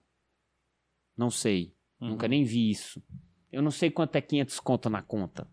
Nunca Uhum. me apeguei a isso. Dinheiro vem e vai. Eu não me apego. Eu não persigo dinheiro. Eu não persigo dinheiro. É persigo que fala? É, eu falei sim, errado. sim, sim. Não, né? Tá errado? Perseguir, é isso mesmo. Você não Persegui. vai- Você não vai atrás. Eu não vou atrás, ele que vem atrás de mim. Uhum. Então eu, eu, eu não, não fico me prendendo a muitas coisas. Claro, a vida a gente tem que correr atrás, mano. Igual agora. Eu, eu e minha mulher, a gente juntou uma grana sinistra, mano. Depois de quatro anos dormindo no chão, consegui comprar minha primeira cama, mano. Toda vez que na hora que eu deito lá, eu falo, caraca, deixa eu ver se é de verdade, velho. E tô na função da geladeira, do botijão. Aí os caras falam, pô, mano, por que, que tu não faz isso? Mano, tô indo tranquilão, velho. Tô indo na calma, vai dar certo. Passei vários perrengues na vida, voltando um tempo lá atrás. Na época que eu passei fome, mano. Eu passei fome mesmo, mesmo. Aqui Não em é que- Brasília. Aqui em Brasília, não é aquele negócio de você sentir dor na barriga, ter uma maçã lá e falar, ai, não quero comer maçã. Não, mano. Aí eu tinha vergonha de mexer no lixo, mano. Aí o que, que eu fazia? Eu ia pro shopping, me arrumava, botava uma roupinha assim, como se fosse pro cinema, sentava lá na praça da alimentação, mano, pegava aqueles saquinhos do McDonald's, aí tava a galera comendo assim, ué. A galera terminava, mano, eu vi um pedaço de hambúrguer, sei lá, um pedaço de carne, mano, eu só chegava assim, ó, e botava. Chegava em casa e fazia um mexidão. E fazia, me virava. Passei fome? Passei, mano. Às vezes tinha, velho, só um ovo e um copo d'água. Aí ficava, cara, o copo d'água ou o ovo. Mano, mas se eu não comer ovo, eu não vou ter energia. Mas se eu tomar água, eu não vou ter. Ia me virando, mano. Nunca é, me fiz como vítima. Ah, mano, coitadinho de mim. Não, mano. Tu pode me ajudar, mano? Pode? Massa. Não pode? Valeu, pode me ajudar? E aí eu comecei a cortar, velho, a- as amizades, sacou? Porque, mano, eu tenho uma veia ruim. Se vocês dois começam, a gente começa a ser amigo, e de repente vocês começam a fazer besteira, eu vou estar andando com vocês e vou falar, pô, mano, vou fazer besteira também. Só que eu sei que eu vou me lascar no final. Então eu parei de andar com essas pessoas. velho. Eu ando com a galera que quer vencer, mano. Tá ligado? Eu falo pro meu, pras pessoas que andam comigo. Eu não quero, velho, brother do meu lado burro e preguiçoso. É correria, mano. Uhum. E vamos. Nada contra assim. Por que que acontece, velho? O burro te atrasa. Porque ele não toma as decisões corretas. E o preguiçoso, velho, ele te acostuma, velho, a ficar parado. Uhum. Pô, o cara tá parado, tá ganhando dinheiro, pô, vou ficar aqui. Não, mano, tua vida é diferente. Uhum. Mas aí tu falou que quando tu tava mexendo com as paradas erradas, tu tava com um apartamento e um carro lá, e aí queimou isso aí? O que tu fez isso aí? Mano, isso daí eu tive que pagar pra poder sair, velho. Ah, bota fé. Tive que passar É pra uma vida frente. que não é fácil, né, irmão? É porque assim, velho, você, tipo assim, como é que você conquistou essa caneca, mano? Foi de maneira positiva. Então essa caneca, todas as vezes, ela vai te trazer coisa positiva. E aí você alimenta uma coisa que é negativa. O que que tu acha que ela vai trazer, velho? É, a a- a- o plantio, ele é opcional. Mas a colheita, meu irmão, Exato. é obrigatória. Não adianta tu querer plantar morango pra colher abacaxi, não vai rolar, irmão. Morango é morango, abacaxi é abacaxi. Aham, Então você vai dançar uma hora. aham, Então eu me desfiz, velho. Eu realmente, até essa tatuagem que eu te botar aqui, não sei se dá pra ver, ó. aham, Que foi quando o meu relógio começou a andar, mano. aham. Falei, não, mano, vou largar dessa vida e vai ser. E assim, a- a- às vezes quando eu converso com minha mulher, ela fica até rindo. O meu trato, velho, é com Deus. Como vocês entendem Deus, mano, eu respeito e entendo. Uhum. E ele pra mim é o seguinte, André, tu circuitou da linha que tu combinou comigo, tu dança. É assim, mano. Igual, por exemplo, eu respeito minha mulher, velho. E os caras que estão comigo, eu encho o saco dele. Falo, ai, mano, tu vai sair com essa gatinha aí na hora que tu encostar o travesseiro. E eu vou bem na costela, mano. Né não? tá ligado? Tu tá junto com a tua mulher aí, tu vai encostar a cabeça no travesseiro com o perfume da outra, é? Tá ligado? Tu fala que, velho, correria quer andar comigo e tu, mano, tu nem respeita em casa. Mano, eu não tive, velho, amigo do lado pra me ajudar, eu não tive, velho, namorado. Então, a única pessoa que me ajudou foi minha avó. Porque eu passei a mãe do meu pai. Ela teve câncer no céu da boca, mano. Eu passei os últimos seis meses com ela, velho. Mano, e foi a época que eu mais aprendi na vida, velho. Mais, mais, mais, mano. De você ter que dar papinha na boca, velho, tá ligado? Da sua avó que te dava beliscão, mano. E você passa seis. Eu passei seis meses com ela, mano, e nenhum dos filhos estava lá, velho. Os filhos só apareceram quando a velhinha morreu e tinha que fazer o testamento, velho. Tá ligado? Então isso é muito triste. Então nessa época eu aprendi bastante, velho. A questão do cuidado. Eu falo, caraca, mano, eu quero ficar velho, mas eu quero que tenha alguém que cuide por mim. Minha avó, na época, acho que ela tinha 10 ou 9 filhos, velho. Tinha uns 30 primo, tio e tal. Não... Ninguém, mano.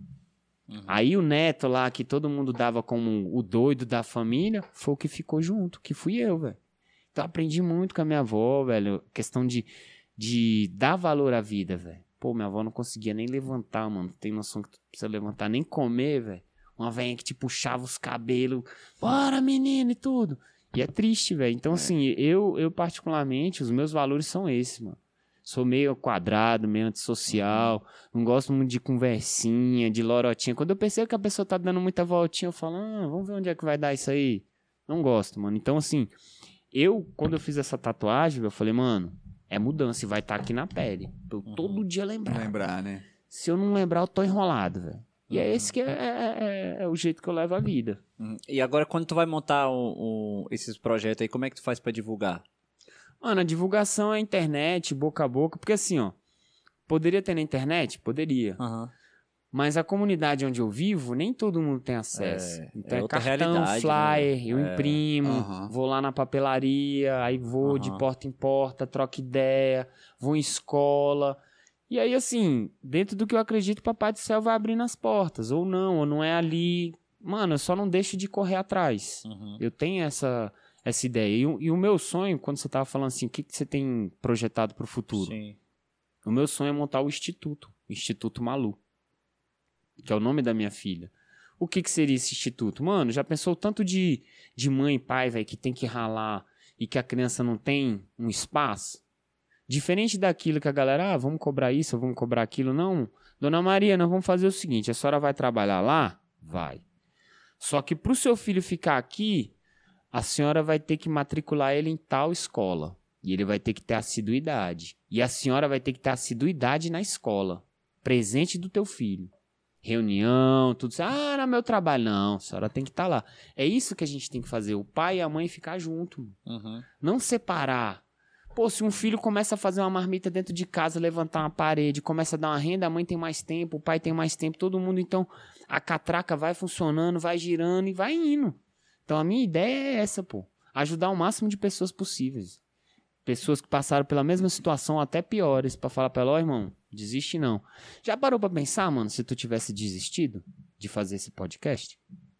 E olha que eu vou te falar, eu não sei se já te falei isso, Charlie. Eu Hum. pensei assim, quando teve a ideia, assim, várias vezes eu falei, ah, Dava velho, preguiça, não dava assim? é, Pensava assim, isso- mexer com isso. Porra, que não, preguiça. tal. E nós estamos aqui, mano. É. Obrigado por você não desistir, irmão. Obrigado por você também não desistir. Obrigado por você não desistir. Se você tivesse desistido, eu não tava sentado aqui. Então vocês fazem parte. Nossa, toda hora eu dou um tapa nisso aqui. não, tá de boa. A gente faz parte. Então, do meu ponto de vista, na minha doideira, é as peças do xadrez do quebra-cabeça se encaixando. Pá, pá, pá, pá, pá. Aí já vai abrindo outro aqui. Daqui a pouco a gente vai montar um, um- um quebra-cabeça gigantesco. E aí você vai lembrar que a primeira peça, ela faz parte do dia que você não desistiu. Uhum. Se você tivesse desistido, irmão, e você não tivesse comprado a ideia e você não. Nós não tava aqui, irmão. Uhum. Só precisa começar. É. Só mesmo. precisa começar. Agora você, dentro do desenho, que você, você falou, cara, eu faço isso aqui, faço meu grafite, você você pensa ter um, um leque maior dessa questão do, do desenho? Não, eu quero mexer com grafite. Não, eu quero fazer esse negócio desse quadrinho aqui. Mas você pensa também em fazer quadro mesmo. Não, vou querer mexer com quadro. Você fala, não, o que vier veio. Eu tava falando com você, eu tô te perguntando isso também, Aham. porque eu tava falando com você ali antes ali. Falei, pô, velho, tem uma, uma prima minha que, velho, faz uns desenhos foda, assim, em quarto de criança e tal. Tu não tem a manha de fazer também, não, e tal. E tu até... De repente, aquela parada que tava falando do direcionamento, né? Uhum. Talvez na parada que tu nunca pensou, de repente eu falei pra tu, tu falou, pô, legal. Então, é, é assim, eu particularmente em questão da arte, mano, eu faço praticamente de tudo, tá ligado? Uhum. Faço quadro, faço. Mas assim, eu não sei em que parte que tá travando, tá ligado? Não sei qual é a parte que tá travando. Querer fazer quarto de criança, eu já fiz uma porrada, mano. Uhum. Vários. Casa, parquinho, escola, já fiz vários, mas tem uma parada que tá travando aí que. Não sei se é o mercado, se eu tô errado, se eu tenho que me especializar mais em algum ponto. Então são essas coisas que eu ainda não consegui né, ter essa compreensão. Uhum. Porque, por exemplo, o grafite pra mim é igual semana passada. Eu tava lá no serviço, aí eu falei, pô, mano, não vou ter dinheiro pra almoçar. Falei, ah, velho, mas Deus vai ajudar. Aí saí do trampo meio-dia, velho. Na hora que eu tô descendo lá perto de casa, tinha uma mulher mexendo com a loja, assim, ó, em construção. Eu falei, massa. Cheguei, troquei ideia com ela. Eu tinha uns seis, não, acho que eram seis, uns seis spray. Dava pra fazer o trampo. Falei, mano, eu, eu só precisava mostrar. Falei, moça, não, não, não, não, não. sem conto. Só que aí, depois que eu fiz, eu falei, caraca, André, você é muito besta, né, mano? Sem conto, velho. Tá ligado? Só que Você aí. pensa em mano, valorizar mais o seu serviço. isso, né? só que aí o que que rola, mano? Pra um cara que tá na necessidade ali no momento, velho, Uhum. Que Uhum. o que, que tu lucro, faz, né? mano? Tu se vende, tá ligado, mano? Eu fico bem e mal ao mesmo tempo. Eu fico bem porque eu conheci o troco ali e fico mal porque eu falo, pô, velho, podia valorizar. E aí o que que falta? A galera falta essa valorização, pô. De entrar no mercado certo, velho. Da galera que vai, ó. Uhum. E aí só que aí o que que rola? Aí não tem essa paciência, velho. Eu falo, não, mano, a parada tem que ser mais prática, velho. Tem que. E aí, às vezes, talvez seja isso, velho, que eu tenho que dar uma parada. Falar, não, mano, algo não está certo, mas também não tá errado. Uhum. Alguma coisa tá travando aí nesse ponto. É, hoje em dia o marketing digital é muito forte, né? É. Você chegou aqui, eu te dei uma dica. Uma dica só que eu falei, André, ó, não sei quase nada dessa área aí, mas é o seguinte, quando você veio falar comigo, falou que era artista e tal, eu achei foda e tal, o jeito que você falou comigo lá. Aí eu falei, ah, deixa eu olhar o Instagram do, do artista aqui, o Instagram do cara é fechado. Eu falei, uai. Aí tu chegou aqui agora, eu falei pra tu, mas isso aí já tava programado, tu ia falar pra tu. Não, Aham. Não, porra. É, pô, exemplo aqui mesmo. A, galera, a gente vai soltar o teu Instagram pra galera te conhecer, então você tem que liberar ele, pô. Já liberei, É, mano. porque- já, já botei. Porque a galera é o seguinte, às vezes tem preguiça de seguir, velho. Às vezes o cara olha lá e fala, ah, legal, vai estar lá só por curiosidade. Mas ele tá por curiosidade, mas ele viu. Aí daqui a pouco alguém pergunta, pô, um grafiteiro, não sei o quê. Pô, bicho, tem um cara que eu vi um dia desse, acho que foi num podcast. Vê lá o nome dele lá. E viu lá e depois volta. Tem que fazer lembrar, porra. É porque essa parada de fama pra mim ainda é meio esquisito, tá É ligado? porque, justamente, lembra que você falou, e aí eu tô fazendo o papel agora do, do- de É dar meu- a dica, é né? Meu coach. Mas o seguinte, é a minha percepção. Lembra que você falou que você não tá fazendo, não faz o projeto com as crianças lá atrás de dinheiro? Aham. Você não tá fazendo isso aí atrás de fama, não, pô. Você tá fazendo pra divulgar teu trabalho. Tipo, você- igual aqui, ó. Tô fazendo aqui, bicha, momento nenhum. Falei pro Charles aqui, vamos ficar famoso. Tô preocupado com isso, não, cara. Não tô preocupado. A gente tá preocupado aqui de, de ouvir os outros e, e vou te falar, é se divertir, velho. Eu tô aqui pela diversão. Né? Então, assim, se vier alguma coisa, às vezes até me preocupo com isso, do tipo assim, fala, pô, velho, às vezes acho até ruim esse negócio de pensar, se fala assim, ah, ficar famoso, nem quero isso, cara, nem quero. E aí, tu, tu, a sua preocupação com isso tem que ser divulgar a sua arte, meu irmão. É a sua arte. O André é o mesmo cara. Até esse Nossa. estilo que você tem aí é o mesmo cara. Se você vai ser E famoso eu já ou vou não. começar aqui. Eu quero que você faça uma arte nossa do Brasólia que a gente vai comprar. Ó, na hora, mano. Tá vendo? Tá vendo Char- aí? O Charles nem falou isso pra mim antes. Ele lançou essa agora aí, já chega, velho, chega... chega... Ele nem falou isso pra mim, eu tô sabendo agora, mas assina embaixo, viu? Assina embaixo. Padrão. Tamo Padrão. junto, mano. É satisfação isso aí, velho. Vai ter uma arte Beleza? pra gente aí. Na hora. Vai fazer, vai mandar pra gente que a gente vai. Vão entregar, mano. Aí, Eloy, tá ligado, né?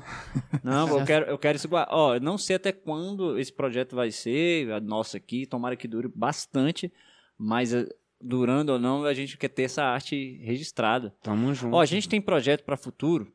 A gente falando assim, de, por exemplo, a gente fez a caneca aí, a gente vendo aí pra se a gente vai botar uma, uma lojinha online, alguma coisa, e a gente pensa em camiseta, por exemplo. Que Você massa. vai fazer uma arte dessa aí, de repente essa tua arte vai virar uma camiseta da gente, pô. E vai levar teu nome. Tamo É, junto, mano. Caraca, agora eu que arrepiei. ó. Tá vendo? Tamo junto pra Tá vendo? Tá, Tá vendo como é que as coisas andam? Massa, mano. É, é- Eu não sei nem o que falar agora, mano. Não, só cara fala que sim. sem fala, mano. Só Na hora, sim. sim, vamos Sim. fazer. Só fala que sim. porque- Sim, sim. Olha lá, a Vitória tá chorando. Não, tá não. é isso, cara. Então, assim, a gente tem que se colocar é, nas posições onde as coisas podem acontecer. É isso. Então, assim, você se colocou na posição de fazer o trabalho lá. Pô, foda pra caralho. Tipo assim, vou te contar uma história.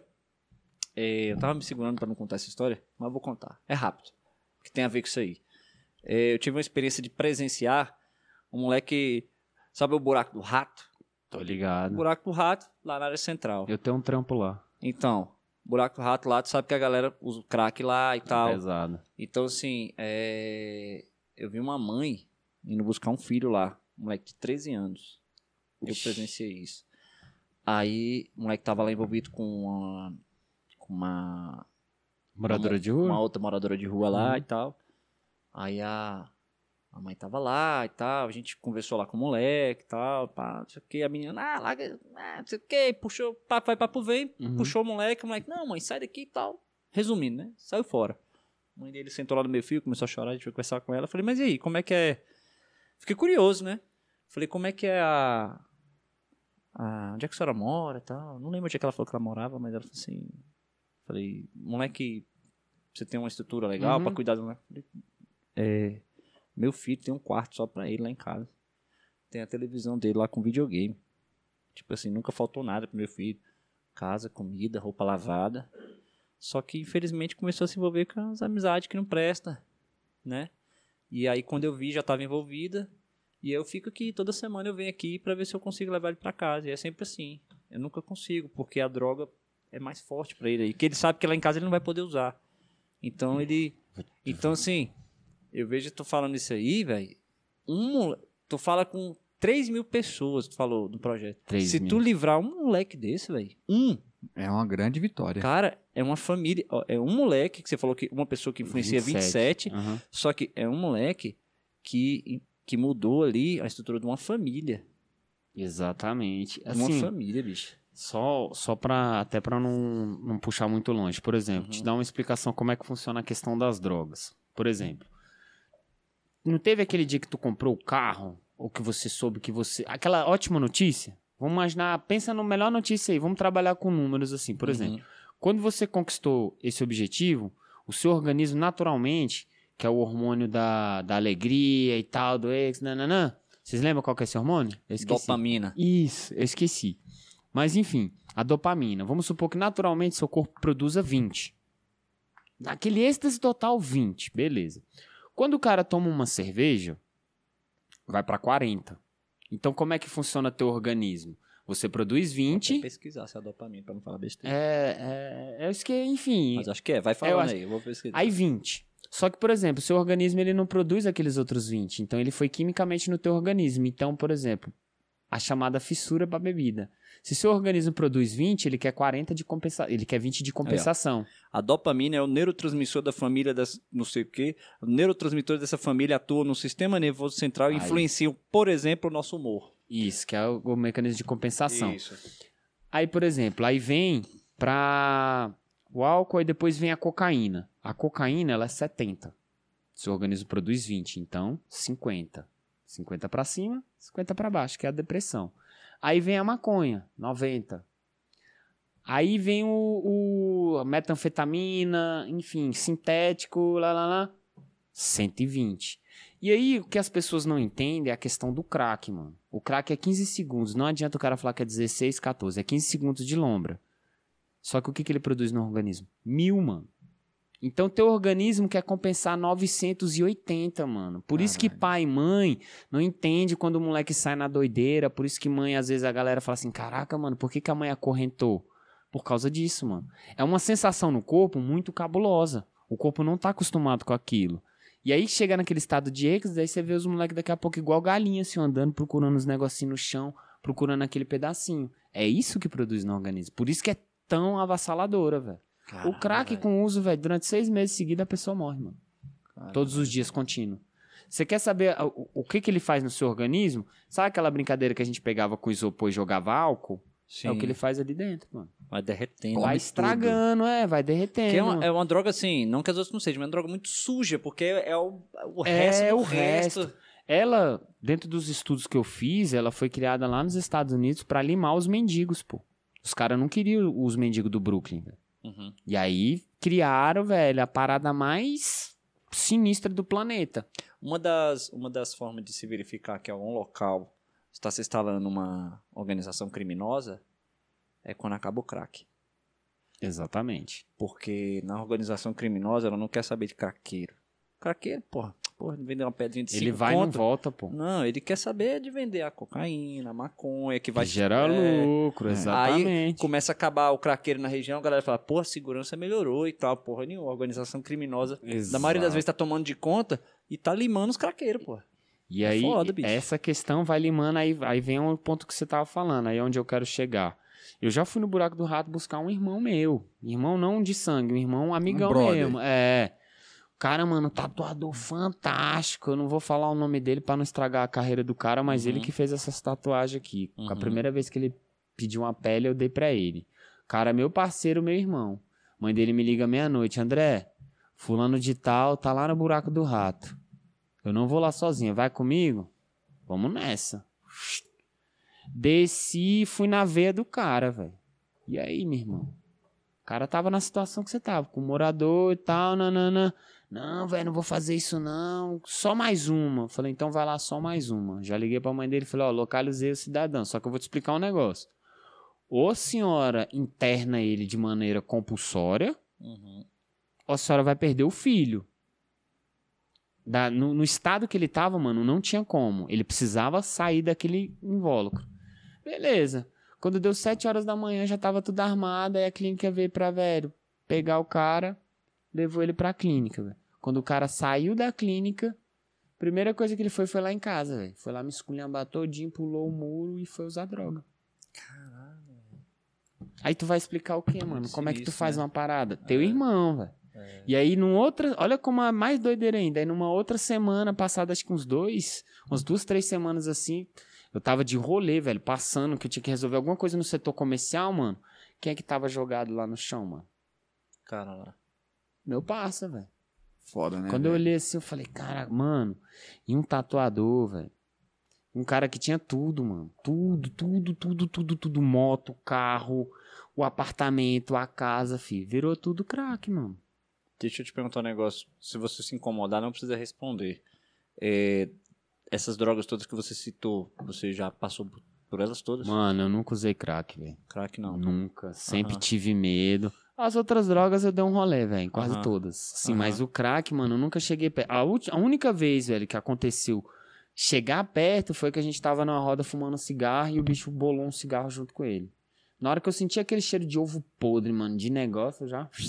Muda, mano, muda o ar. Mas não. não... E ela é a única que eu sei que, mano. Eu sei que eu vou gostar, filho. Que é uma parada muito Porque se cabulosa. droga fosse ruim, o povo não usava, né? É, pô. Então tem essa onda. Só que a questão é, é o ápice Aham. o êxtase A que ela pancada, é, mano, né? É. E eu não tenho suporte pro pra depois, filho. Não Entendi. tenho, tá ligado? Entendi. Vai ser massa, não, não, eu sei, filho. Tu vai- não vou usar, Você velho. acha. É uma parada que você tem consciência que você vai ficar lá. É, pô, eu sei, eu vou ser, Entendi. eu vou virar, eu vou lá no buraco do rato. Então, se eu tenho consciência disso, mano, Aham. pô, não passo nem perto, mano. E essa coisa que o pessoal fala muito assim, tipo, é, a droga que a gente vê do dia a dia nas ruas, as mais fáceis, é a maconha. Uhum. E você acredita. Aí a pessoa fala assim: ah, a maconha já ela porta para as outras drogas. E É. se você, que- você que é- viveu isso, é ou não é? É. Você sabe por que, que ela é? As pessoas só confundem a forma que é. Por exemplo, o moleque vai na quebrada dele, ele pega um baseado muito bom. Uhum. Ele tá ali, pá. Chega lá no traficante, ei, fulano, quero 50 gramas. Caraca, essa é boa, hein? Semana que vem eu volto aí, pá. Aí o moleque volta. Quando ele chega na outra semana, o bicho fala, pô, mano, eu só tenho 30, mas eu tenho 10 gramas de pó. Ah, não, pó não. A galera falou pra mim que pó... Aí o moleque vai embora e pega só as 30. Na outra semana, o crime organizado funciona assim. O moleque só tem 5 gramas de maconha. Pô, mano, eu tenho 5 gramas de maconha, mas eu tenho 50 de cocaína. O olho já começa. Não, pô, mano, a cocaína não. Não, beleza, semana que vem tu volta que deve chegar aí. Aí o moleque vai lá. Pô, mano, não tenho massa, só tenho pó. Pô, pó não uso. Leva aí, mano. Leva aí que é de boa, relaxa. Se tu não quiser, tu joga fora. Puf. O cara quer ficar doido, irmão. Então, Tu- isso já é esquematizado. O cara já faz esquematizado nisso. É, mano, é todo um envolvimento. Aí na outra semana, pô, mano, eu tenho bala e isso aqui. E tem a maconha. Bicho, ah, não, velho, maconha já pra mim já não dá, não. Eu quero aquela lá. Então, essa é a parte que eu falo que é a porta. Não é que o cara, ah, mano, fumou maconha, o cara vai querer fumar crack. Não é assim, mano. Sim. É a forma, é a procura. Às vezes o cara tá numa depressão muito grande, vem um, um abençoado e fala, mano, dá um teco. Ah, não, teco eu não dou. E às vezes a mente humana ela é tão, tão malandra lá no inconsciente que às vezes o cara tá em casa sozinho, bateu aquela depressão. Por que, que eu não escutei aquele bicho, velho? E vai atrás. Então a porta que eu acho é nesse sentido Uhum. de ter o acesso, de chegar perto. E aí, infelizmente, a molecada que não tem direcionamento, o brother fala: Ih, mano, hoje não tem aquilo lá, vamos pegar outra? Bora, mano. Não, velho, isso daí é pesado. Bora. Aí o moleque usa ali, dependendo do uso, desperta outra parada. Uhum. E aí, velho? Porque que que, que acontece, mano? É, droga, o conceito da Organização Mundial da, de Saúde é o seguinte: é toda e qualquer substância que altera o seu senso de direção e sua tomada de decisão. Uhum. Isso é droga, mano. Aí tu para e pensa, então, mano, cigarro é? Ele gera dependência, mano. Uhum. Do meu ponto de vista, é uma droga. Uhum. Porque, por exemplo, a pessoa tá nervosona ali, tá, tá, tá, tá, fuma um cigarrinho, ela Uhum. alterou. Café, açúcar, isso são drogas. Sim. Só que, por exemplo, para a sociedade, drogas são aquela que traz uma sensação de proibição, pô. Questão da maconha, da cocaína, disso e aquilo. E a questão do uso de drogas, a proibição, ela começou lá atrás. Lá atrás, quando os navios mercantes de Portugal e Espanha, a vela deles era feita da fibra de cânhamo. E o cânhamo, ele não dava muito bem nos Estados Unidos. Então o que, que os caras fizeram? Falaram, ó, mano, o negócio é o seguinte, essa, essa galera que vem aqui roubar e matar aqui nos Estados Unidos, é os negão do Brooklyn e os mexicanos lá. Eles que estão fazendo isso, roubando seus empregos e dá, dá, dá, dá. E criou-se aquele mito sobre a proibição. Só que, paralelo a isso, os caras quebrou lá na Europa, mano. Porque o- os navios, se era proibido ter pés de maconha, como é que os caras iam produzir a fibra do, do cânhamo, que ela é ótima pra vela? Uhum. E aí os caras quebrou. Porque o algodão dava muito nos Estados Unidos. Então o que, que os caras falaram? Mano, vamos quebrar isso aqui pra algodão. E aí as velas foram feitas de algodão. Começaram a ser feitas. Então começou a proibição aí atrás. Uhum. Money. É, não, eu tenho, eu tenho Eu, assim, eu não. Lógico que no meu posicionamento, negócio de liberação de droga e tal, é, não sou a favor, de jeito nenhum. Eu acho que isso é. A droga em si. Ah, mas ter liberdade, não sei o que. Ah, cara, mas não, não envolve só você. Não é você com você e acabou. Exatamente. É o cara que vai fazer aquilo, vai envolver uma família e vai destruir pai, mãe, filho e vem toda uma, uma caralhada em volta. Então, até por conta disso, eu não, eu não, não acho que. Falar, ah, mas tem as drogas lícitas, ah, tem o cigarro, não sei o quê. Dá... O álcool em si, realmente, o álcool, o alcoólatra, né? Você contou até uma história assim, o alcoólatra, realmente, o cara sai de si e tal. O cigarro comum, ninguém fuma um cigarro comum e vai dar tapa no outro. Não dá isso, né? E os outros têm todos esses outros problemas, tem depressores e tal. Então, Uhum. assim, sou terminantemente contra essa questão da droga. E acho fantástico o trabalho que você faz, porque, assim, é testemunho, cara. É igual, assim, o, o cara o cara põe um adesivo lá no Fusquinha, escrito assim, quer ficar rico? Pergunte-me como. Aí tu fala, porra, Mas, o cara que quer te ensinar a, a ficar rico, o cara não, não tem um puto no bolso, não sei o quê. Então, o fato de você ter passado por muita coisa, é, você contar a tua história pra, pra criança e tal, e pros moleques, é fantástico. E assim, e é muito bacana que eu nunca tinha pensado no projeto, igual você fala. Tu, tipo, não, pô, não é só ela contar minha história, não. Ah, tem a parada da música, tem a parada da culinária, tem. E, pô, do caralho isso aí, velho. Você despertar essas coisas. Então, assim, você se colocar nessa posição. É tipo assim, top, velho. Top mesmo, assim. Te parabenizar mesmo, assim, pra você se colocar nessa posição. Eu acho foda pra caralho. E ainda mais você se doando, assim, do tipo, igual você. Pra mim, você tá se doando mesmo, assim. Você tá aí, diz que tá num trampo aí agora e tal. Uhum. Deus quiser vai dar certo, você parece uma pessoa que, tipo, porra, massa, cara, assim mesmo, assim, é bom te conhecer.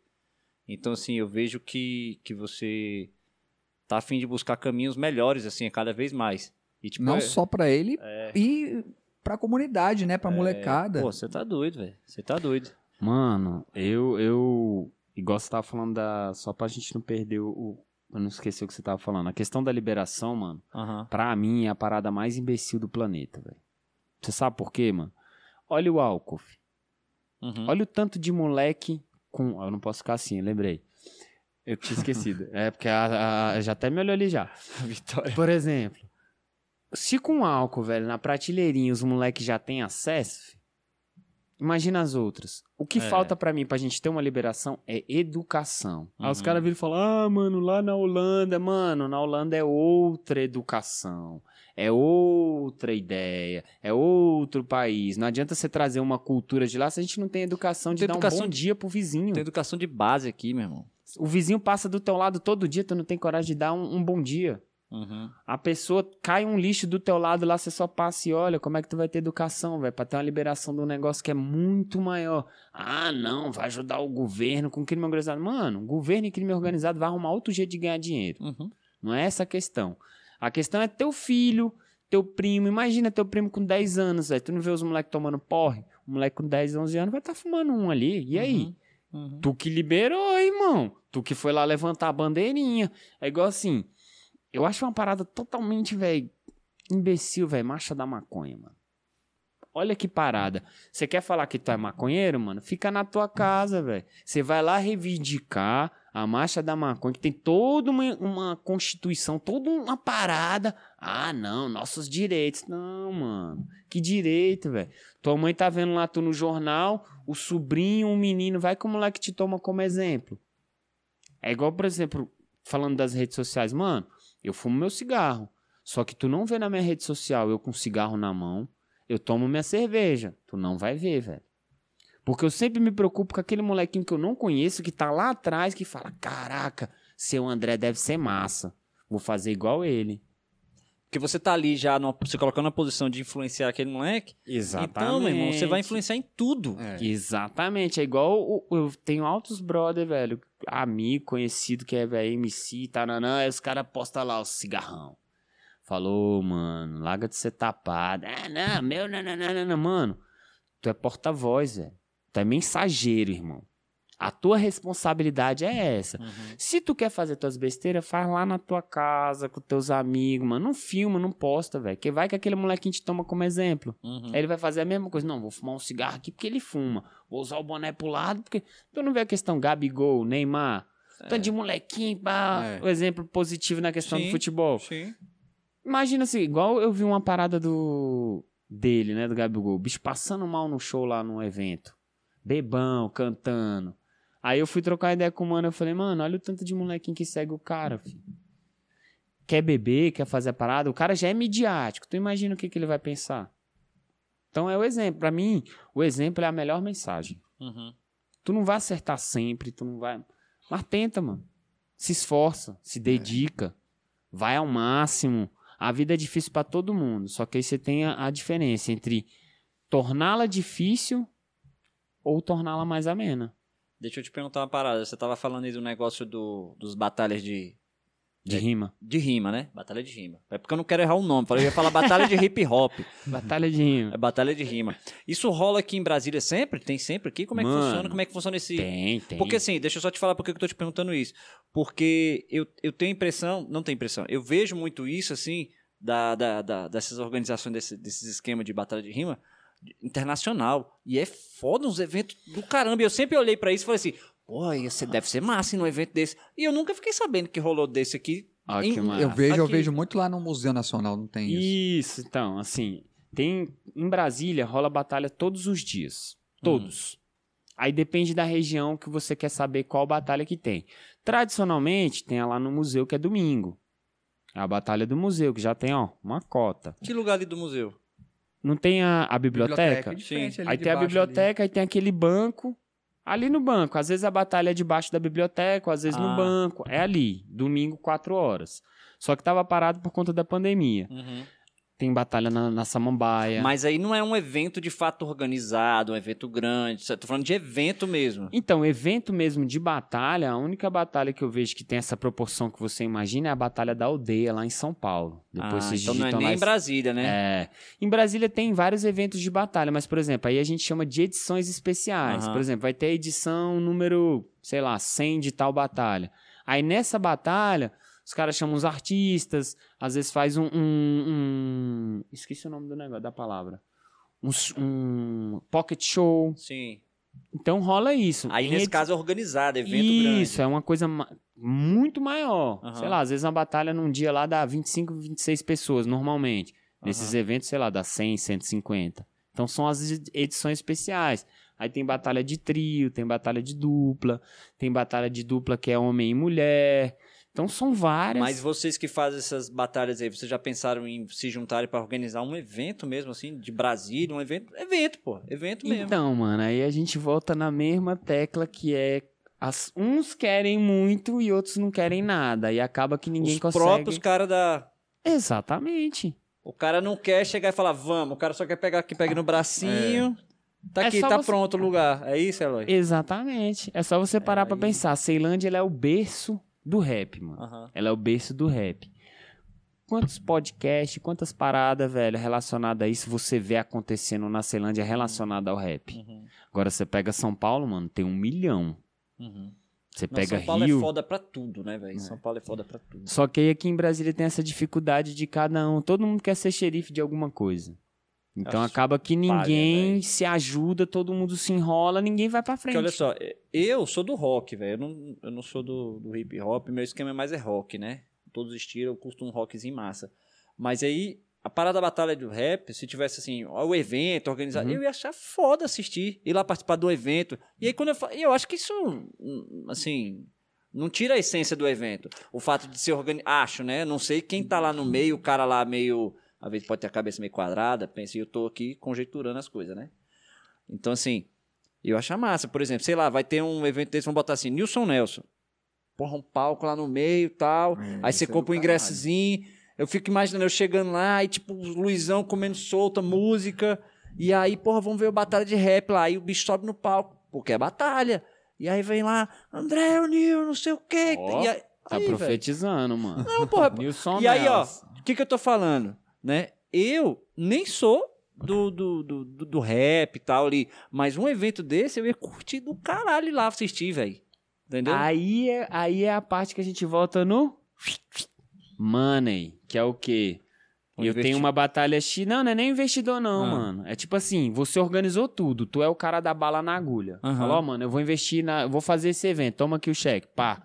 Aí vem a galerinha. Eu vou receber quanto? Ah, porque eu tenho que receber também. Ah, mas por que isso? Aí começa a própria discussão dentro do bagulho e nada se organiza. Uhum. Mano, tem uma batalha aqui que eu não gosto nem de citar o nome dela, que era pra ser uma batalha A, a mais top. só que é tanto interesse, tanto ego, mano, Uhum. que, velho, chega, fica triste a cena. E aí, vai, que que vai eu... dando preguiça. né? É, mano, aí o que que eu resolvi? Eu resolvi abraçar uma batalha só, Uhum. que é ajudar a batalha perto da minha quebrada. Que tô ajudando lá, tô envolvido e tal. Fora isso, mano, é sempre um querendo ganhar mais que o outro, querendo mais visibilidade, não se ajuda. Uma batalha que tem mais visibilidade, ela não vê aqui, ó, vem cá, deixa eu te ensinar. É assim e tal. Fica um jogo de interesse. Mas e dessa batalha, por exemplo, essa que você tá mais envolvido perto da sua casa? Daí sai o quê? Daí vira o quê? Daí o que que vocês. E aí, é o quê? Mano, a batalha em si, a gente tá querendo ter essa visibilidade que você acabou de contar. Uhum. Então, o que que eu sentei com os moleques e falei, mano, nós vamos organizar. Então, a gente tá começando a organizar a batalha, a questão da organização em si. Uhum. Os moleques estão indo para outras batalhas para ver como outras batalhas funcionam. Questão de lixo, educação, recepção, todas essas paradas. Legal. E aí a gente vai começar a investir. Eu, particularmente, ainda não comecei a investir da maneira que eu quero, porque eu ainda não me firmei no meu trampo, eu não tenho uma certeza. Uhum. Eu preciso ter uma resposta lá. Então, não tem como eu esticar o braço maior do que o meu. Porque antes de eu querer pagar a batalha, eu tenho que comprar o botijão e a geladeira lá de casa. Tá certo. Que senão minha mulher vai falar assim, uai, mano, tu tá tirando daqui pra certo. botar lá? Tá certo. É. Não tem como, é igual tu tem uma calça e outra pessoa do teu lado tá pelada. Tu vai tirar tua calça pra ela vestir, como é que tu vai fazer? Concordo. Então, isso tá sendo feito grada, gradativamente, velho. Então, assim, a ideia é chegar nesse ponto. É trazer um moleque que nunca rimou. Vamos lá conhecer. Então, a ideia do tipo assim, é do grupo de vocês chegar ao ponto de organizar uma parada dessa que eu falei. isso. Ah, entendi. Com vocês lá falando pra gente. Aprende, não é não, Eloy? Eu vou, Ai, eu vou. Oxe, com certeza. Tá tudo... A gente vai gravar o podcast ao vivo. É, Não, eu já, ué. fi- eu já fico pensando nas ideias. Eu não vou soltar as ideias aqui, não, porque depois. Uai, pá. mano. Eu fico pensando nas ideias. Não, mas assim, falando de, de ideias, falando, aí você teve o Nilson Nelson. É um Uhum. negócio, porra, é um negócio pra sonho, né? Então, pode ser um negócio de você sonhar pra projetar. Você pode falar que é inalcançável, mas você tem que pensar num norte pra você seguir. Mas, por exemplo, eu não sei, eu tô conjecturando aqui de novo, né? Pensando aqui, o que, que, que eu tivesse nesse ponto, o que, que eu começaria? Evento na praça, perto da sua casa, Tem. onde você junta não sei o quê. Aí, tipo, sei lá, Praça do Cruzeiro ali, todo final de semana tem uns food truck, fica lá. Sim. Organiza com os caras lá, fala, pô, fazer uma batalha de rap aqui e tal, não sei o quê, os caras de rima. Tem que falar de rima. é de Tá de tranquilo, mano. Tá em casa. Aí, Sei lá, junta com os caras lá, monta lá um- um- uma comissão de vocês, chega lá nos caras que vão fazer aquele evento ali e fala, ó, a gente vai vir aqui, cara, a gente só queria divulgação de vocês. Aí a gente vai fazer aqui a batalha que, e que vocês banquem o som e tal, uma iluminaçãozinha aqui. Uhum. Aí os caras bancam aí esses perfis de rede social dessa galera, tem seguidor pra caramba. A galera fala, ó, vai ter batalha de rap lá, de rima lá no, no, no domingo, tal hora, não sei o quê. Aí vocês vão pra lá, os caras vão dar toda a estrutura, o pessoal vai pra assistir vocês, já para pra comer lá no food truck. Todo mundo se ajuda. É, É, isso, ué. cara. Então, são, são ideias muito boas, mas, por exemplo, nem todo mundo tá disposto a fazer isso aqui, sair de lá e, entendeu? Uhum. O que eu tô correndo com os moleques é justamente despertar isso. Pô, mano, se, tu quer, pô. se tu quer pensar grande, mano, tu tem que ter grandes ações. né? Não adianta tu ficar pensando pequenininho e não fazer nada. Uhum. É o que eu É, sempre tem que charo. ter os cabeças. Eu sempre, é um- charo, eu sempre xaropo os moleques. Falo, mano, quantos por cento tu já fez do teu sonho hoje? Mano, eu, eu, Eloy, eu acho que hoje deu uns 92, hein? Hoje eu acho que a- a- chegou a 92. Parte do que eu quero, tá ligado? É, isso, velho. A gente tem que começar, mano, e é fantástico estar com vocês aqui, velho. Uhum, Minha cabeça. É igual Madre Teresa, mano. Ela vai sair melhor do que eu entrei. uhum. Tá ligado? Não tem como, não tem como você você querer atingir alguma coisa e você não se colocar na, na- no caminho de conseguir. Eu acho sempre muito doido isso. Então eu fico vendo você falar aí da galera que quer. Não, o cara quer rimar, o cara quer rimar. Aí tu fala, e aí, bora? Aí o cara, porra. Aí tu É olha e fala. Porque "Que tem como isso, crescer cara?" isso em Brasília. Tem muito lugar, praticamente todo lugar tem rima, né?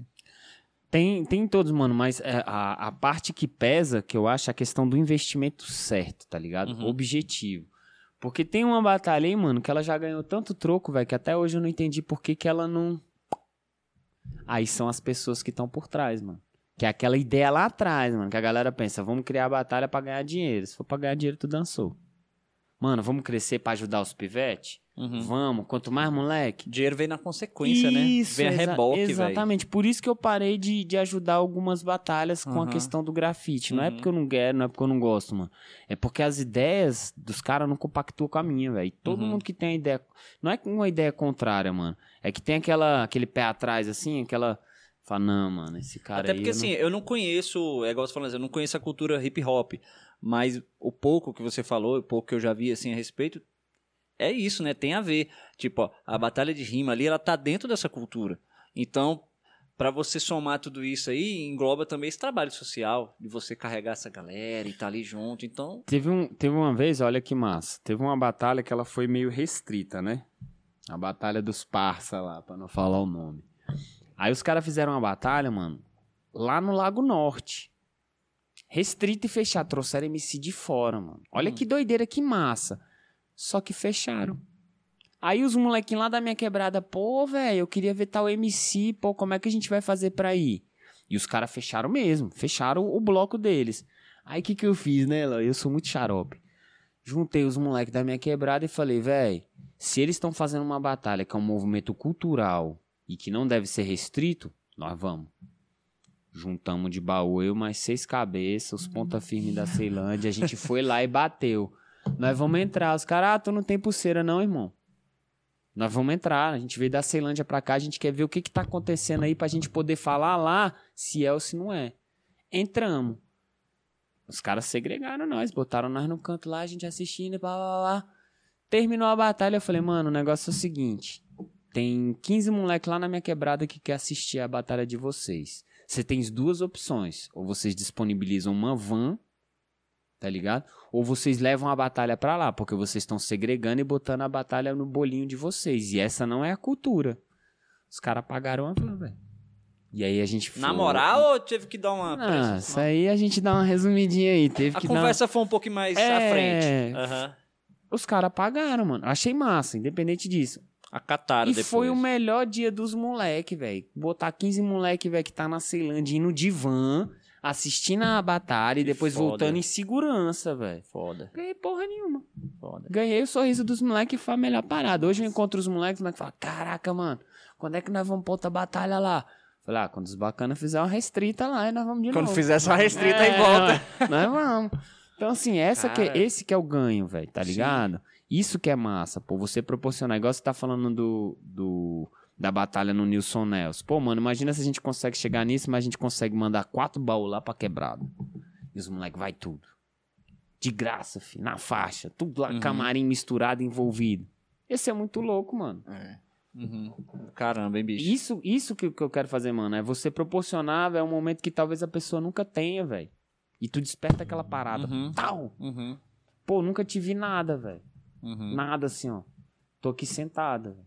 Porque eu não desisti. Uhum. Não é que eu sou melhor do que ninguém, mano. Eu só não desisti, velho. Não tem aquele negócio de, pô, velho, a vida tá ruim. Não, não, não, mano. Vai dar certo. Diz aí, Eloy, quantas vezes tu já escutou, velho? Eloy já cansou, velho. Falei, Eloy, preciso de sete reais, mano, pra comer.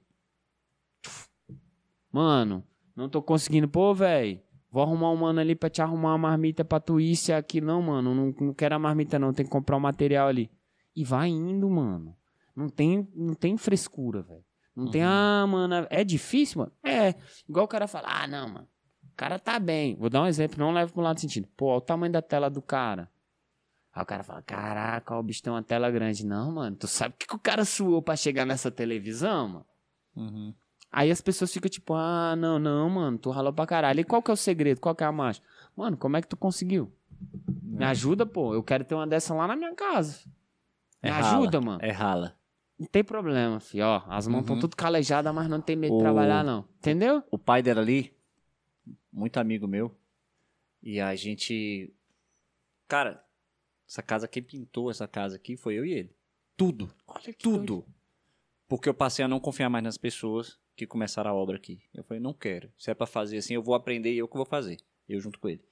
E aí a gente falava muito e tem uma coisa que ficou muito marcada comigo e teu pai. Gente ficava puto, velho. E eu aprendi com teu pai. Quando ninguém fala assim, é, bicho, fulano deu sorte. Hum. Teu pai fala pra mim, desde assim, coisa que eu tenho mais raiva é alguém falar, deu sorte. Deu sorte porra nenhuma. Sofrendo, ralando, Deu sorte quando ganha na cedo, Mega, aí é sorte. Fazendo, é, fazendo as coisas acontecer, aprendendo, não sei o que. Bicho, que isso, velho? Teu pai viu o desespero meu aqui, eu fazendo a casa aqui, dinheiro acabando, precisando terminar, e chegar aqui de manhã um dia, esse vidro aqui estourado aqui no chão, ó. O cara instalou e o vidro estourado e eu contando o dinheiro ali pra poder comprar mais um resto do tijolo. Aí eu cheguei, velho, foi vidro estourado, eu falei, caramba, velho. Teu pai no dia me viu, passei o dia todo assim, cara, já é mais outro gasto, não, não sei o que e tal. E aí tu vai dar um rala do caramba e o cara chega, tu tá aí, ó, correndo, fazendo teu trampo, não sei o que, corre ajudando criança e tal. Aí nego chega amanhã pra tu, André. Deu sorte. André, caraca, moleque, deu sorte, hein, velho. O Hum. que que tu faz, velho? Dá vontade de virar o Will Smith.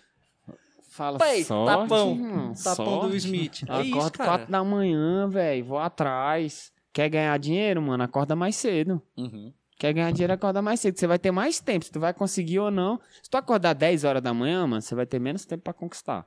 Se tu acordar cedo, tu vai ter mais tempo. E pra mim, a parte da manhã é o melhor horário, velho, pra tu correr atrás de tudo, velho. Uhum. E eu sempre fui dessa. E aí a galera sempre fala: pô, mano, tu deu sorte, tu deu isso, tu deu aquilo. Uhum. Não é sorte, mano, é trabalho, é correr atrás, compromisso. É isso que eu imagino pra minha vida. Uhum.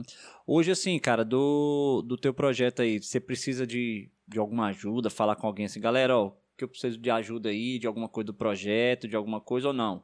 Você é tipo, galera, não, me segue lá e, tipo, apoia o projeto, tá tudo certo. Que- Visibilidade, mano. Aham. É o que eu preciso. O Papai do Céu. Eu, eu, assim, ó, o Charles, viu, Charles? Você, você falou com ele pra ele fazer o desenho lá pra gente. Eu, assim, eu também quero me comprometer com você aqui numa coisa.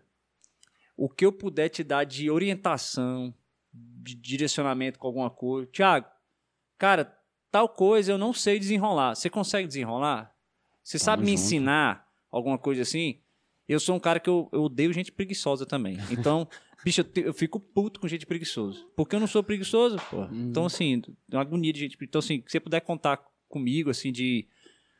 Thiago, ó, bicho, tal coisa assim, assim, velho. Tu consegue me ajudar nisso aqui e tal? Me dá uma dica aqui, um direcionamento, um negócio aqui? Pode contar comigo. Você tem meu telefone também, assim. Tamo junto, eu acho esse mano. projeto aí fantástico. Quando você tiver montado um projeto desse, eu gostaria que você me chamasse. Eu ia gostar de assistir, ver isso aí, de também participar. Né? Tamo a, junto, gente, é, a gente tem que se ajudar, pô. Eu acho legal, assim. Você mexer com isso aí, você tá A doido, melhor, velho. a melhor parada que vocês podem fazer por mim, mano, é a visibilidade, velho. Uhum. É você contar pro seu amigo, pro seu primo, pro seu sobrinho, que existe um programa diferenciado, é um projeto diferenciado. Ah, junta todo mundo, mano. Junta Uhum. o- o- a- os pivetinhos que você conhece, a galera que você conhece. Mano, hoje vocês vão escutar um camarada trocar uma ideia. Papai do céu toma conta do resto, mano. Só precisa da visibilidade, velho. Que as pessoas conheçam, que saibam que eu cuido dos filhos dos filhos de alguém. Que os filhos de alguém, velho, têm um rumo. Só Uhum. isso, mano. A Massa. oportunidade que vocês já me deram, velho. E, É e- única. e- mas e se alguém quiser te ajudar, como é que te acha? Como é que é a tua rede social? Minha rede social é. Tem o Instagram, né? E o. Eu não tenho o Facebook, mano. Mas eu Nem tenho o precisa Instagram. mais, tem ninguém problema. usa mais também. É pelo Instagram, né? onil.one, né? A gente soletra O-N-E-A-L. Coloca na tela aí. O-N-E. Vou até olhar aqui. Dá uma olhada. E, E o, a- teu, e o teu número de celular, qual que é? O meu número de celular é 61 986590217. Se Tô for pra coisa agora. boa, ele tá online 100%. Se for pra Galera, que besteira, nem me ajudar aí liga, o, mano. o Andrezão nessa força aí, porque não é fácil, meu irmão. É correria e o cara não para. E o cara tá aí pra ajudar mesmo. Quem quiser, ó, tá aí nas... Não, é vou é? colo- é, O Thiago colocar vai aí. colocar aí. Colocar na tela aí o, o, o negócio dele, os dados aí Quem quiser um quadro, uma pintura desse, meu irmão, compra, Na ajuda. E aí escolhe o desenho, como é que é? Você... Não, mano, a- assim, a minha parte como artista, o mais legal é fazer, criar a doideira que a pessoa pensou na cabeça dela. Igual, Aham. por exemplo, eu tava conversando, tenho até um, vou até mostrar pra vocês. Eu fiz um quadro pra um casal que era o seguinte: a mulher queria fazer um quadro colocando todos os elementos que que ela conheceu o cara. Então o que, que aconteceu? Legal. Ele conhece, eles tomaram uma taça de vinho, eu vou mostrar aqui pra vocês vão entender. Eles tomaram uma taça de vinho na ponte JK, que eles se conheceram, e o cara pediu ela em casamento em pipa, tocando um violão. Vou mostrar pra vocês aqui. Ela falou: Você consegue fazer isso, mano? Falei, velho, eu nunca tentei não, mas é um desafio, eu vou fazer. Tá aqui, ó. Olha aqui que doideira, velho. Cadê, cadê, cadê, cadê, cadê? Quadrinho. Opa. Aqui. aqui. Então aí, quem quiser um quadro personalizado, o André faz, pô. Aumenta aí. No meio você vai ver que tem uma pipa com uma onda, lá no Caraca, cantinho tem uma desenho, ponte. velho. Olha só. um quadro, mano. Isso foi pra casa cor, velho. Olha que legal. E tu entrega assim, se o cara chegar pra você, você entrega já o quadro prontinho pro cara pendurar na parede, ele fala o tamanho, você entrega lá, hora, como é que ele é? Me passa, me passa a metragem, o tipo de desenho, como que ele quer. Aham. Aí eu, assim, eu faço um pré-projeto pra tentar para tentar entender se foi aquilo, porque às vezes a pessoa faz isso aqui ela fala, vixe, não tem nada a ver, eu quero mais ou menos assim. Aham. Produz, mano, de três a quatro dias tá na tua mão, na tua na tua Cara, casa. lindo, velho, as cores lindas. Então tá aí. Use sua criatividade aí com o nosso Na hora. mascotinho.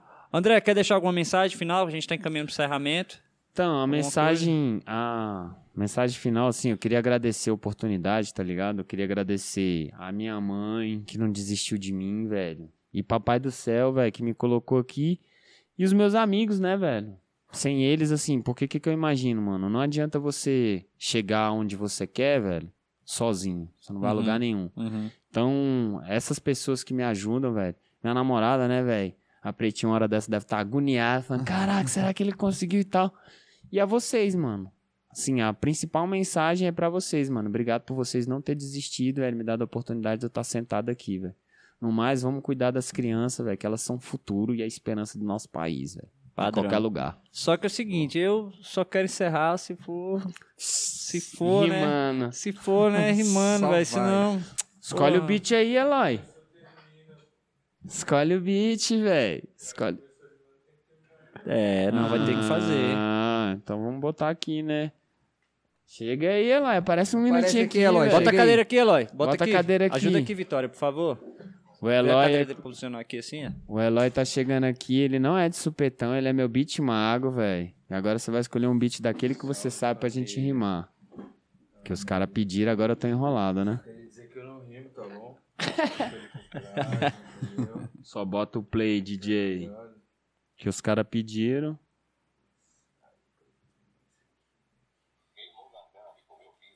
Não, queimou largada não, mano.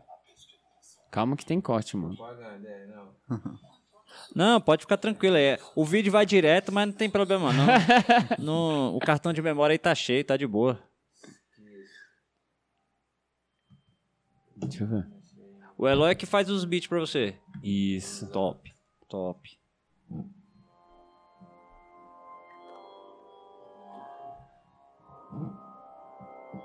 Tô suando. Vamos lá.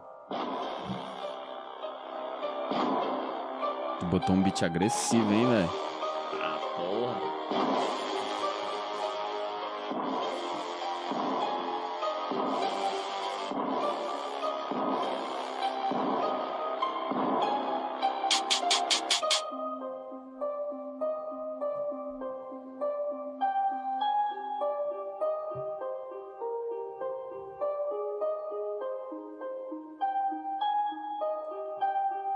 Esse beat, não? Já tô pensando na abertura lá no Nilson Neves. Tu botou uma música, mano. Ô, Eloy. Pera aí, Eloy. Eloy. Ô, Eloy. Pô, aí o cara já tava até aqui. Pô, eu, tá, eu já tava aqui já na, Já na pilha, já. rimando. Até eu já tava. E aí, meu irmão? Cadê esse vídeo? Eu tava já, eu já ia fazer primeiro que ele, já, velho. Ele quis fazer, ele quis fazer já a propaganda dele, sacou, né? É... Tu pediu, não, solta o beat aí pra mim. Aí ele soltou, opa, pô, errei. Poxa, errei, nessa aqui não, nessa aqui não. É, Eloy, tô ligado na fita aí, bicho. Tô ligado nessa fita aí. Já tá acabando, produção. Olha, você falou de visibilidade, quem cuida da visibilidade é a Vitória. Cobrar da Vitória lá. Fiz assim, só pra te sacanear. Vamos ver. Agora vai, hein? Ah, era o teu? Sério? Podia? Então vamos lá.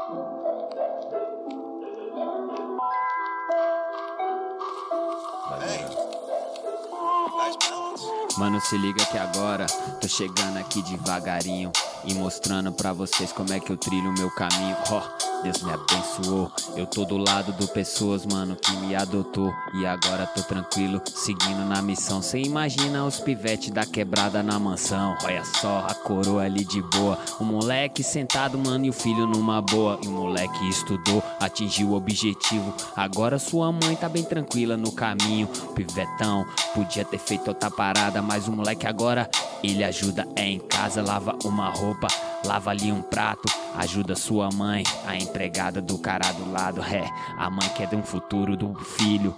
E agora o moleque seguiu e o caminho, aquele pivetão que antes era abusado, hoje o moleque é abusado pela inteligência e o moleque faz sua conexão e utiliza ali a cabeça com a sua sapiência, né? É de verdade, mano, eu queria que meu pai me escutasse e me mostrasse, velho, o tamanho da verdade. O coroa tá agora pro outro lado, mas olha só, o seu filho tá no podcast dos abençoados e tá mostrando o caminho e não vai desistir. Obrigado, Deus, por caminhar até aqui. Eu sou eternamente agradecido. Obrigado pela oportunidade pra esse filho, mano, que nunca foi o preferido, mas sempre foi o pivete mais esforçado. Esse é o pivete que lá na frente vai dar trabalho pros cara que achou que iria tá do outro lado, desfigurado dentro de um camburão. Olha só, doutor, hoje não assino BO, mas não. Pelo contrário, eu assino é um cheque pros pivete da quebrada, portar umas correntes, esquecer a Glock e deixar a pistola. Já imaginou os moleque na porta da escola explicando pro tiozão que hoje ele não tá mais na esquina participando da negociação. O pivete hoje tá é arrojado, tá numa escola ensinando o filho pro pré-vestibular, pra ele tá bem ligado. Já imaginou, mano, os moleque tudo estudado. Pra minha quebrada só peço paz, só peço alegria e peço paz pra dona Maria. Estagiária, senta aqui que eu quero até te ver e explicar o que você não consegue perceber. Cê é iluminada, sei que botou tudo isso junto com os caras fazendo um compromisso. Hoje eu vou pra minha casa agradecido. Obrigado pela oportunidade que vocês me deram, meus amigos. Boa! Boa! Boa demais, pra André. vocês. André, cara. obrigado, meu irmão. que história linda. Siga esse caminho que a molecada vai te agradecer. E já te agradece, né? Tu já tem aí uns talentos aí. Obrigado, meu irmão. Obrigado Valeu, vocês, irmão. mano.